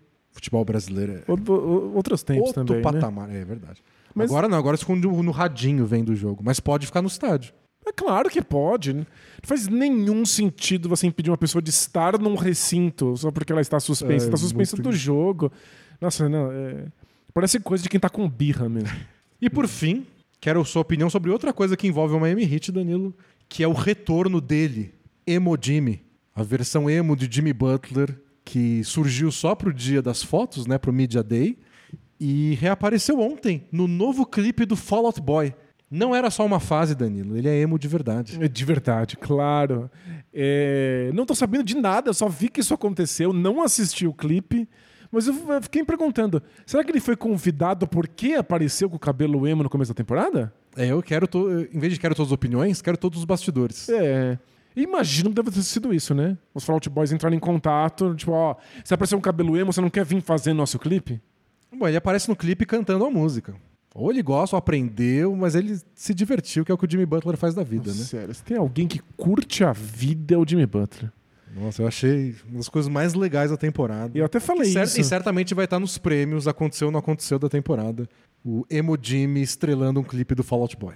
Eu eu tava tendo essa conversa aí de jogadores que não vão querer ter nada a ver com basquete quando a carreira acabar. E olha, Jimmy Butler, primeira colocação. Eu acho que ele até pode querer, mas é que vai ter tanto mais o que fazer, né? É, tem muito, tem muita viagem, muito clipe, muito café pra ser vendido. Eu queria jogar basquete e comentar esse jogo, mas eu tô abrindo mais uma cafeteria da minha franquia agora nas Isso. Filipinas. Que vou não gravar vende- um clipe ano que, semana que E vem. não vende só café, vende cultura. E É. como é que eu vou vender cultura se eu não tô absorvendo cultura? E o Neymar me convidou pra jogar bola essa semana. Lá no Rio de Janeiro. Ou na Arábia Saudita. Bom, demos todas as nossas opiniões. Obrigado, KTO, pela oportunidade. Mas agora é hora de Both Things Play Hard pra gente responder perguntas dos amigos internautas. Boa. Are we having fun yet? Both teams play hard. Both teams play hard. It's not supposed to be easy. I mean, it- listen, we talking about practice. Not a game, not a game, not a game. We talking about practice. I want some nasty. Both teams play hard. Both teams play hard. God bless and good night. A primeira, Danilo, é pra encerrar um assunto aqui, que eu acho que estão brincando com a nossa cara agora. É. Que é o assunto Guaranésia, a capital do basquete em Minas Gerais, né? A gente recebeu mais uma mensagem de, de Guaranésia. Saudade da minha terra, porque nas outras semanas a gente recebeu de um ouvinte de Guaranésia e o outro falou: como assim? Alguém mais em Guaranésia conhece o, o Bola Presa? A gente falou da comunidade bola presa de Guaranese. Recebemos mais uma. A Oba Gil Matos e Guilherme da Podosfera Brasileira. Bom? Sabe quem é? Ele explica. É uma dupla sertaneja guaranesiana. Ah, claro. É tudo local. Vou procurar aí nas redes de streaming. Também sou de Guaranésia, Minas Gerais, mas moro em Curitiba há alguns anos. Peço para que quando forem marcar o encontro Bola Presa de Guaranésia, o façam num feriado prolongado, talvez na próxima Páscoa, para que eu possa comparecer e que possamos reunir todos os ouvintes guaranesianos, três, do Bola Presa espalhados pelo Brasil. E ele diz que sempre que, um PS aqui, sempre que vou para Guaranésia, volto com um carro cheio de café, cachaça e É. pano de prato. Ah, Porque é a cidade do claro. pano de prato. Abraço, vida longa, bola presa. Muito legal. Então vai ter encontrinho bola presa em Guaranésia na Páscoa. Então, vamos ver, porque a gente recebeu uma mensagem do primeiro ouvinte de novo. Fala D&D, bom? Bom. Estou tão incrédulo quanto o outro ouvinte de Guaranésia a saber que não sou o único a ouvir Bola Presa. Realmente sou na faixa dos 30 anos, tenho 31 e joguei muito PlayStation 1, porque tinha a referência ao Crash.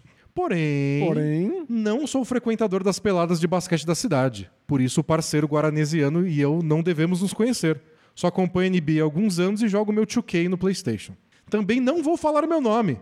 Para semana que vem responder de novo e assim nossa querida cidade das manhãs orvalhadas, frase do hino da bonito. cidade, Ah, é? Tem um hino. Continue sendo citado no melhor podcast da podosfera brasileira. Você é Gu- Guaranés dominando o podcast? Aí eu me senti usado. É, claro. Então eu... Eles não querem se encontrar. O que eles querem é estar aqui no Both Things Play Hard. Então o que eu quero fazer é propor um encontro. E aí eu só quero saber se você acha que tem que ser logo, tipo essa semana, para os dois se encontrarem ou se espera a Páscoa. Espera a Páscoa. Tá pra bom. ver se, se aparece todo mundo. Então, Na praça, na praça central da cidade. é a Praça Sinhá, Danilo. Como você eu, sabe Eu que é a Praça pesquisei, Sinhá? eu fui lá no Google Maps, achei a principal praça, tem um banquinho logo na rua, atrás da paróquia Santa Bárbara, na praça. Então, no sábado, pra- na Páscoa vocês ficam com a família de vocês. No sábado, então, é sábado o quê? Tem um nome, não tem? O sábado da Páscoa? Tem, tem- mas é. Sábado de aleluia. Não vou saber. Sei lá. No É um sábado, sábado. antes da Páscoa, às 5 horas da tarde, no primeiro banquinho da Praça Sinhá, atrás da paróquia Santa Bárbara, eu quero os três lá, com uma foto. Senão, nunca mais leio uma mensagem de Guaranésia nesse podcast. Senão a gente nunca mais fala de Guaranésia nesse podcast. Não, vou falar mal só se for falar de Eu Guaranésia. não acredito que você foi, descobriu a praça e achou o banquinho. Ah, foi só digitar lá. Você pesquisa. É claramente a praça principal da cidade, que tem a prefeitura, a igreja, tudo mais. E aí você entrou no Street View e achou um Tem banquinho? um banquinho assim que fica na rua. assim. é só ir lá, senta. Se tiver uma camiseta temática aí, só mostrar uma camisa do LeBron, facilita a vida dos Não, amiguinhos. Aproveita e pega uma coisa do bola presa, né? E, e fala, claro, Zach Randolph. Isso. Você- Esse é o combinado. A gente combinou na semana passada. Próxima mensagem é do Timóteo Duncan. Ele tem uma pergunta, Danilo. Ele diz que é de Bragança Paulista. Não é de Guaranésia. Não. Cidade que o ponto turístico é um lago e o time da Red Bull, ele diz. O time do famoso energético. O que aconteceu, eu não vou ler a mensagem inteira, mas é que ele recebeu um, um pôster do Tim Duncan. Alguém estava fazendo uma doação de um monte de coisa e no meio tinha um pôster do Tim Duncan. Ele falou pra, pra, pra namorada que tinha divulgado lá, quero. Tá e bom. conseguiu o pôster do Tim Duncan. Legal. Porém, Porém, junto veio um outro pôster com líderes de torcida do San Antonio Spurs autografado. uau! E ele quer saber se a gente quer. A, gente, quer um pôster das de cheerleaders. líderes autografado. Eu quero pelo grau de exotismo desse pôster, não? A gente aceita, então. Ah, claro. Tá bom, então a gente A aceita. gente já aceitou um agasalho do Bulls XXXXXXG. 18 quilos. É sério, foi. É, é- é difícil trazer. A gente trouxe para os estudos Bola Presa de rádio e televisão e pesa realmente uma tonelada. Mas chegou na gente porque a namorada do nosso ouvinte falou: não aceito mais isso aqui em casa e a gente pegou. Então a gente pega esses artigos exóticos de NBA e pode mandar para cá. Aliás, nossa ouvinte de longuíssima data, Cristiane, mandou mensagem é, dizendo que está na Filadélfia, vai assistir o jogo do Sixers. Que legal. E vocês querem que eu leve um mascote? Opa! Claro que a gente quer. Claro que a gente quer. Espero que você encontre o mascote lá. É que tem isso. Eu fui no ginásio na Não tinha, Filadélfia né, e não tinha um Franklin. mascote de pelúcia. Se tinha. você encontrar, Cris, Com por favor, certeza, com certeza. queremos um Franklin. Próxima mensagem. Ah, tem uma continuação aqui. Ai, gosto, gosto. É a Saga do Senhor X, parte 3. Nossa, teve parte 2, eu nem lembro. Quem é o Sr. X? O Senhor X era um. Ah, vou, vou ler. Aqui tem uma breve explicação. Eu acho que você vai lembrar. Tá bom.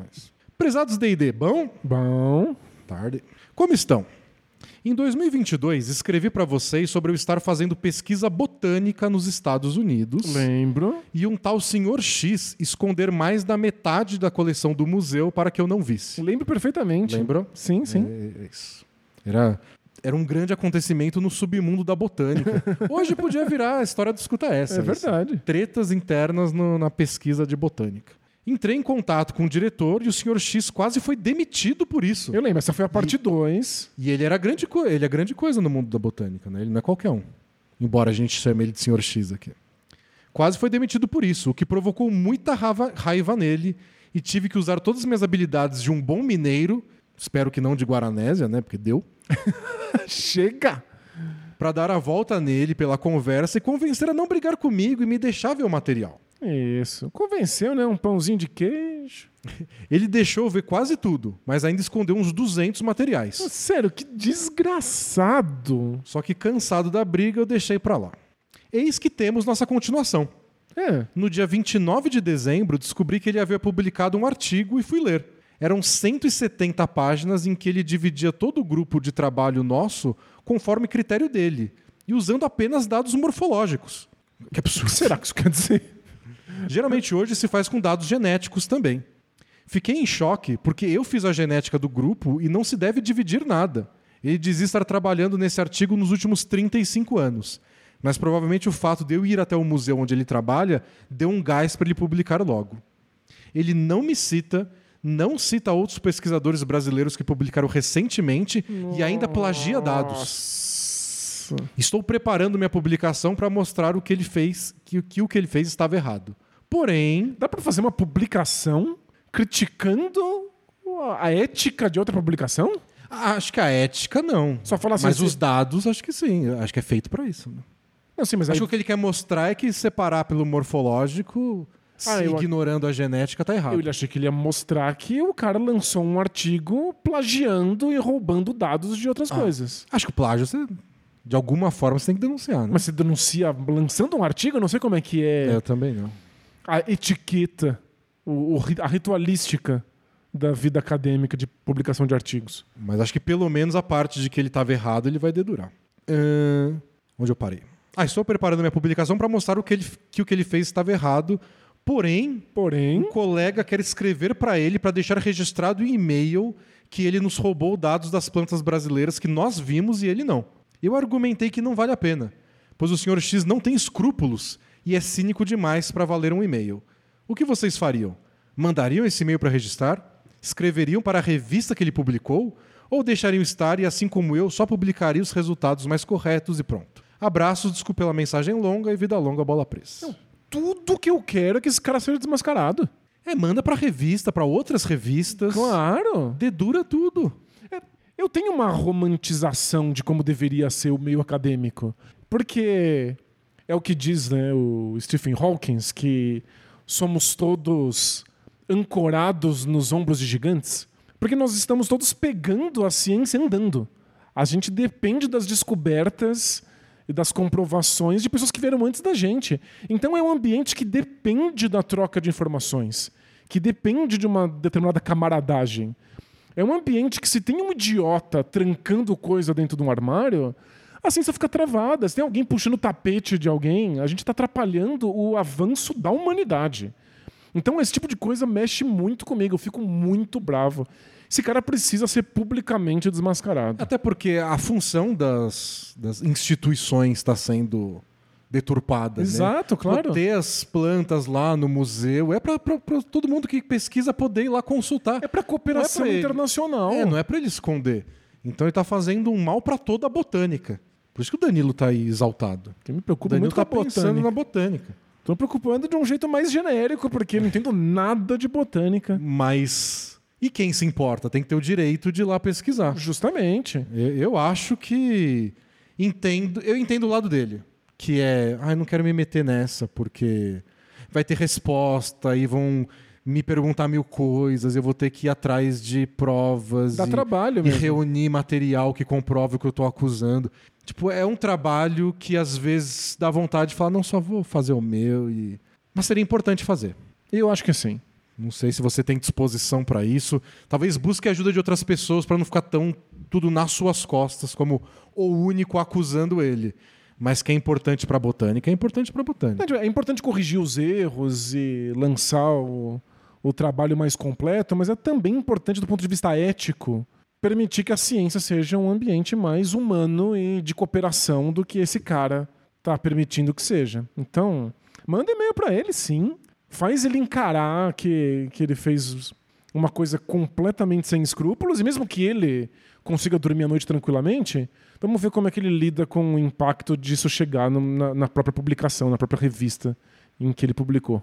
Próxima mensagem é do Tibodou Felizão. Não, não existe. Fake. Nunca sorriu. Nunca estou feliz. Frase do Tibo. Isso, nas próprias palavras dele. Fala Nelson Rubens, Leão Lobo da Podosfera Basquetebolística Brasileira. Tudo bom? Tudo bom. Claramente o Denis é o Leão Lobo, ele diz.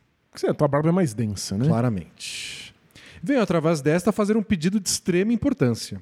Criem um podcast falando de fofocas e assuntos aleatórios, por favor. Eu explico.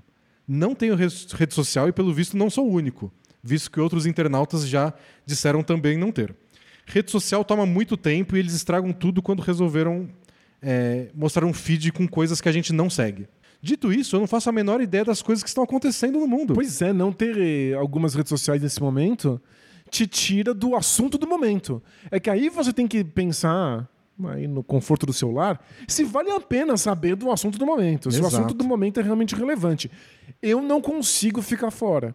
Eu às vezes não conheço as pessoas, não sei quem são, sou bem, bem ignorante. Mas eu quero saber do que está sendo discutido naquela semana. E dar uns exemplos aqui. Tipo, ó, o maluco que fez um rap xingando o Evaristo Costa. As coisas que acontecem no Vasco. Os acontecimentos do Big Brother. A treta dos jornalistas da Globo. E essa semana, sei lá, a luta do Kleber Bambam. Isso, com o Popó. E às vezes, quando vocês comentam no pré-podcast, mas não contam a história toda, lá vou eu procurar no Google pra saber o que tá acontecendo, porque tô boiando na conversa. Né? Ajuda nós aí. Bom, é isso. Fica a dica de mais um podcast para as organizações AD&D. Abraços e larga a vida, la pelota atascada. Gracias, muitas gracias, muchacho. É, você faria um podcast contando quais foram os assuntos da semana no Twitter? Eu não faria. Mas você ouviria? Mas eu acho que também não ouviria, porque eu tenho rede social. Mas entendi o apelo. É que o apelo para um nicho muito específico, É. né? Quem é que não tem rede social e ao mesmo tempo quer saber o que está acontecendo na rede social? Porque em geral quem quer saber tem.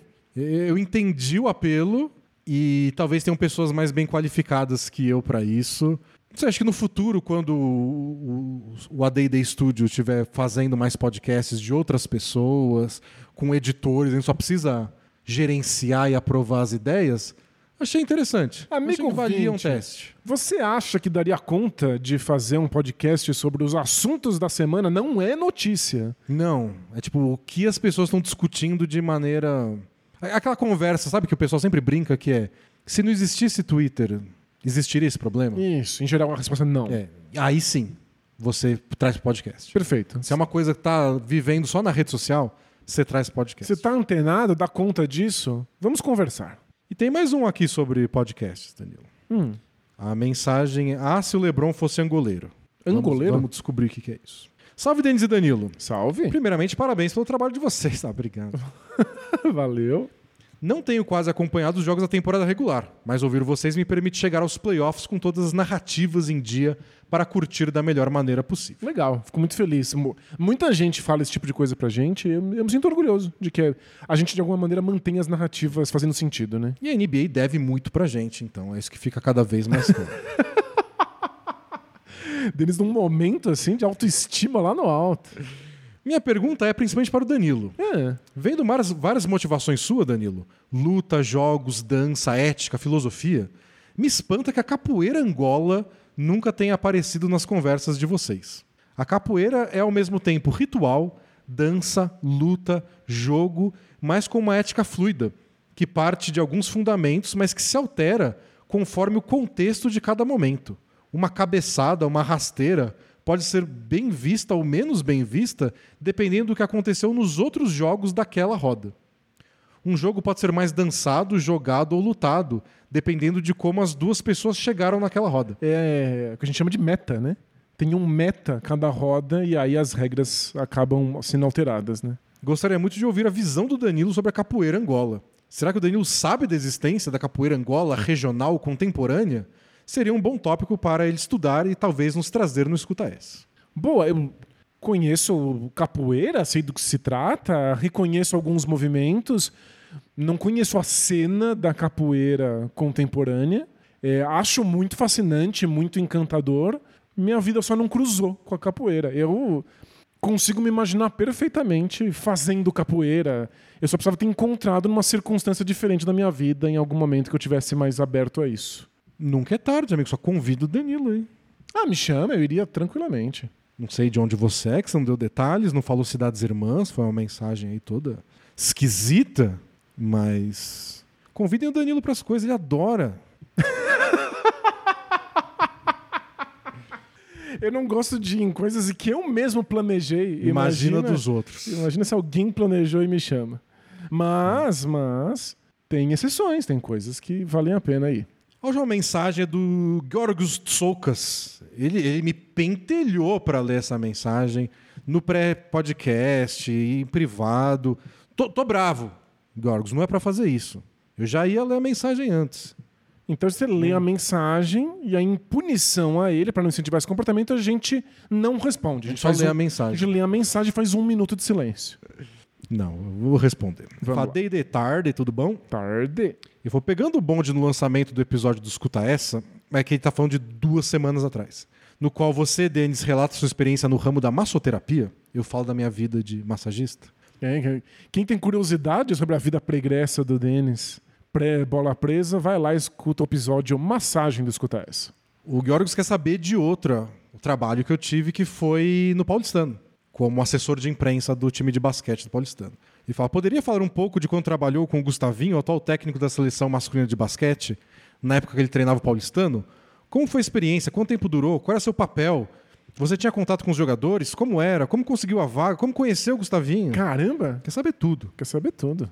Sempre que saber desses detalhes da sua passagem pelo Paulistano, já que desejo ser técnico de basquete, o Gustavinho é uma grande referência para mim, assim como o trabalho de vocês. Desde já agradeço a atenção, peço desculpas pela mensagem extensa e vida longa bola presa. Valeu?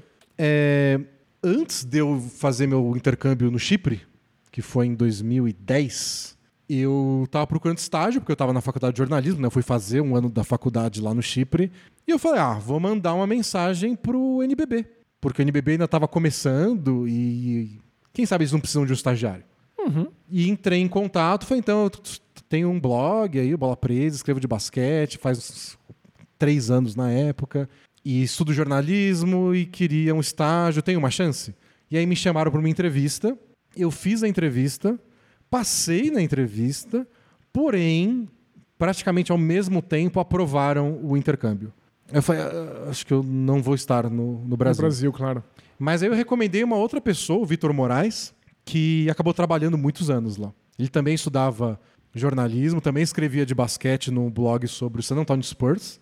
E a gente se conhecia, eu falei, ah, acho que ele vai ser bom também. Foi muito bom, trabalhou muitos anos no NBB, para além da fase de estágio. E quando eu voltei do Chipre, eu entrei em contato de novo. Então, eu voltei. Ainda tem uma vaga aí no NBB? Eu falo, não, não tem. Porém, o Paulistano precisa de um assessor de imprensa. Eles que te passaram. Isso. Não sabia que tinha sido esse o trajeto. E eu contei na época, mas É. entendo que você não, não lembra o que aconteceu na minha vida profissional em 2011. Então, e era engraçado porque o paulistano não- meio que não queria ter um assessor de imprensa. Eles não queriam? Ah, tem que pagar alguém, né? era obrigação da Mas NBB. o NBB estava tentando profissionalizar tudo e quer que todos os times tenham tudo. E o paulistano falou, ah, beleza. E aí eu fui lá, conversei com o Gustavo e fui aprovado.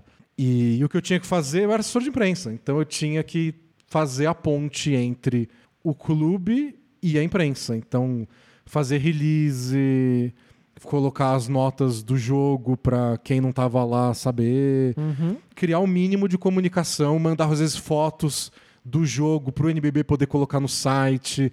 Se o NBB queria algumas aspas de algum jogador, eu ia lá falar com o jogador para poder mandar para eles colocarem no site do NBB. Coisa bem de assessor de imprensa, que, sinceramente, eu achava chatíssimo. eu achava insuportável e não era um bom assessor de imprensa. Você não era? Não era. Porque você achava Porque, chato? porque parte do trabalho do assessor também é fazer o time aparecer na mídia. Então eu tinha que, sei lá, entrar em contato com a Globo e falar, então tem um jogador aqui no A Paulistano. famosa rede de televisão redonda. Isso.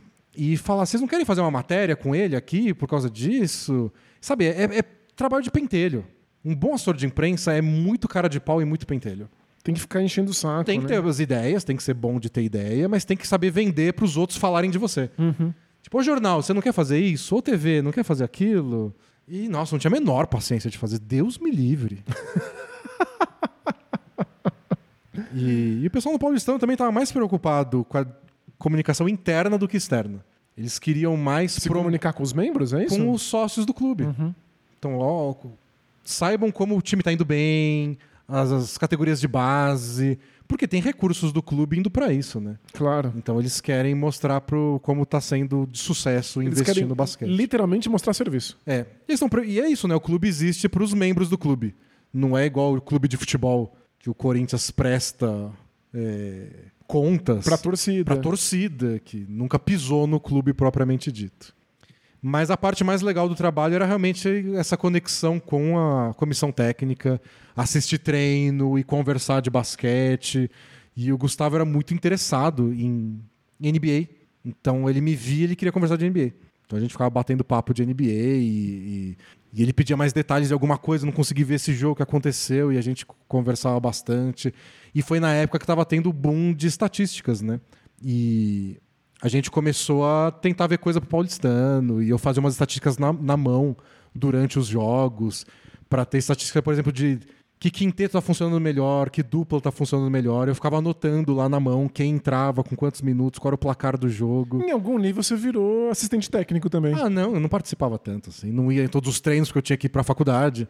Mas eu ajudava com ele nessas coisas. A gente contratou um, um serviço gringo que você mandava o vídeo do jogo, mandava tudo decupadinho pra você só clicar e ver todas as bandejas, todas as jogadas. é de- muito útil isso. de tal tipo. Então eu ficava tentando ajudar ele com essas coisas. Tinha menos contato com os jogadores. Falava com eles depois dos jogos para conseguir escrever o texto pro site lá, tudo. Mas não criei assim uma grande amizade com nenhum deles. Era mais com o pessoal da comissão técnica, especialmente com o Gustavo, porque ele era muito. Ele queria saber tudo. E eu acho que é por isso que ele deu certo na carreira Muito curioso, né? muito interessado em saber tudo que estava rolando em todos os times, na NBA, ele assistia muito basquete europeu, estava sempre assistindo todos os jogos da base, jogos de outros times da base. Ele assistia basquete o tempo inteiro, era meio muito obsessivo assim. Tem É tipo- ser, né? Foi o tipo de rotina que eu vi de perto e falei: "Ah, é verdade, eu nunca vou ser técnico de basquete". Eu gosto de falar de basquete, mas eu gosto muito mais de falar, de escrever, do que realmente essa obsessão de ficar na quadra. E nos treinos era a mesma coisa. É, Também, eu vi os treinos, acompanhei vários. Foi muito legal, porque eu nunca tinha assistido treino de verdade, de profissional. E era, ah, tá, eu nunca daria conta de ser atleta profissional também. É outro nível de dedicação, né? Nossa, todo dia, treino de manhã e treino de tarde. E detalhe, detalhe. E ele começava a berrar com todo mundo, porque tinha que acertar todos os detalhes. Você não entendia de primeira, já era mais um grito na sua orelha. e assim, funciona com os atletas, é o jeito deles. Claro. Mas eu, eu não daria conta, mas era bem impressionante. E, E você chegou a viajar com, com o time também, não? eu viajava quando era viagem de ônibus, porque não tinha que pagar a viagem de avião, era só fretar o ônibus. Aí tipo, tinha um lugar pra você. Tem lugar no ônibus, eu posso ir. Aí eu ia. Mas geralmente era quando era bate e volta. Então era, sei lá, jogo em Mogi, jogo em Sorocaba, que não precisava também pagar quarto de hotel. Isso. O dinheiro era limitadíssimo. É, o dinheiro era então- limitado, era um estágio no fim das contas, eles não iam pagar um quarto de hotel pra mim. Mas foi bem legal pra ver esse dia a dia e entender mais né, como funcionava os bastidores de basquete nacional, NBB, porque tem um pessoal que vive pro basquete e a gente só não vê. Até quando a gente assiste jogo do NBB, tem um jogo acontecendo. O quanto de energia eles dedicam pra isso. E o Gustavo era bem nesse nível, assim. Era, tipo, a vida dele era tentar melhorar aquele time do Paulistano que tinha um, um orçamento muito reduzido e teve bastante resultado. Foi pra final do NBB. Depois ganhou o NBB, mas ganhou quando eu já não tava lá. Eu fiquei, acho que 2012 até 2014. Talvez começo de 2015, não lembro exatamente. Boa, bem legal. Mas foi isso. Espero que você consiga virar técnico. Se você descobrir que você quer, né? Eu descobri que eu não queria. É, tem isso. Você vê de perto, percebe que. Ser blogueiro é muito melhor. Ser influencer. Eu, eu lembro da gente estar no ensino médio e como incentivavam que a gente conversasse com profissionais das profissões que a gente almejava ter no futuro. Eu achava isso um nível de bobagem, mas é que às vezes você olha de perto e fala: Nossa, não quero mesmo. É, pesquisa aí vida de scout, de olheiro de basquete. Nossa. Nossa, eu vou viajar o mundo. Parece uma chatice Não, você passa sem fim. 90% do seu tempo dentro de um avião. Tá sempre Ah, se você tiver um sorte, lado né? outro, se né? você tiver sorte de ser um scout de alto nível. Ah, porque senão é ônibus. Se não é ônibus. trem. Se não é ficar na sua casa vendo videozinho do Synergy, um atrás do outro. É, assim não é. Da Liga Cipriota. Pior ainda, você tem razão. Pra fazer um relatório que alguém vai bater o olho e talvez ler. Talvez. E ficar buscando contato pra conseguir um monte de trabalho não remunerado. Trabalhar com basquete não é, Com esporte. não é bolinho. Com esporte em geral, se o pessoal reclama que é difícil trabalhar com futebol, né? imagina com os outros esportes. Bom, mas é isso. Terminamos por hoje. E semana que vem tem que pensar num tema aí, Dan. Vamos, vamos ter que falar de um time de verdade. Não, va- va- vai, acontecer. Senão a gente. A gente relata assim milimetricamente os minutos em que os novatos que não jogam entraram em O quadra. segundo relatório dos segundo anistas. É isso, vai. NBA continua, continuamos também. E é claro que você pode acompanhar o Bola Presa antes do próximo podcast. Isso, tem Houston Rockets e Phoenix Suns no League Pass 11 da noite, liberado pra quem é cliente vivo. Então o Danilo comentando o seu Houston Rockets. Legal. E na segunda-feira a gente vai fazer o pré-jogo e o intervalo no YouTube da NBA Brasil de um jogaço, hein? Clippers e Bucks. Caramba, aí, aí é não, bom, é, não bom. é amador, não. É gente grande jogando. E tem o Danilo que participou do Panela dessa semana. Acho que entra no ar na sexta-feira na Amazon Prime. Isso. Com o Gustavinho, não esse, o outro, É o Gustavinho Lima, o ex-jogador, não o técnico, não é o Gustavo De Conte. falando sobre jogadores brasileiros na NBA e a passagem de ex-jogadores para serem técnicos ou comentaristas, trajeto que ele mesmo fez, mas a gente falou de vários casos, incluindo o J.J. Redick, Draymond Green, o papel da, da crítica, a diferença de um de um técnico ou de um comentarista que já foi jogador e de um que não foi, como a gente. Então, uma conversa muito legal. Acompanhem lá no Amazon Prime. Mas a gente jogou os jogos escolares de São Bernardo. Jogamos. É alguma coisa. Mas jogamos bem? Vo- Você é melhor que eu. Não É. joguei tão bem, não. Mas era esforçado. Acho que o meu, meu problema é que eu não era bom nem esforçado, aí fica muito difícil. Mas além desses outros lugares que vocês acompanham a gente, é claro que tem podcast de novo na próxima quinta-feira ao vivo no YouTube ou sexta-feira no Spotify, no segundo de podcast favorito. É isso, até lá. Tchau! Tchau, tchau!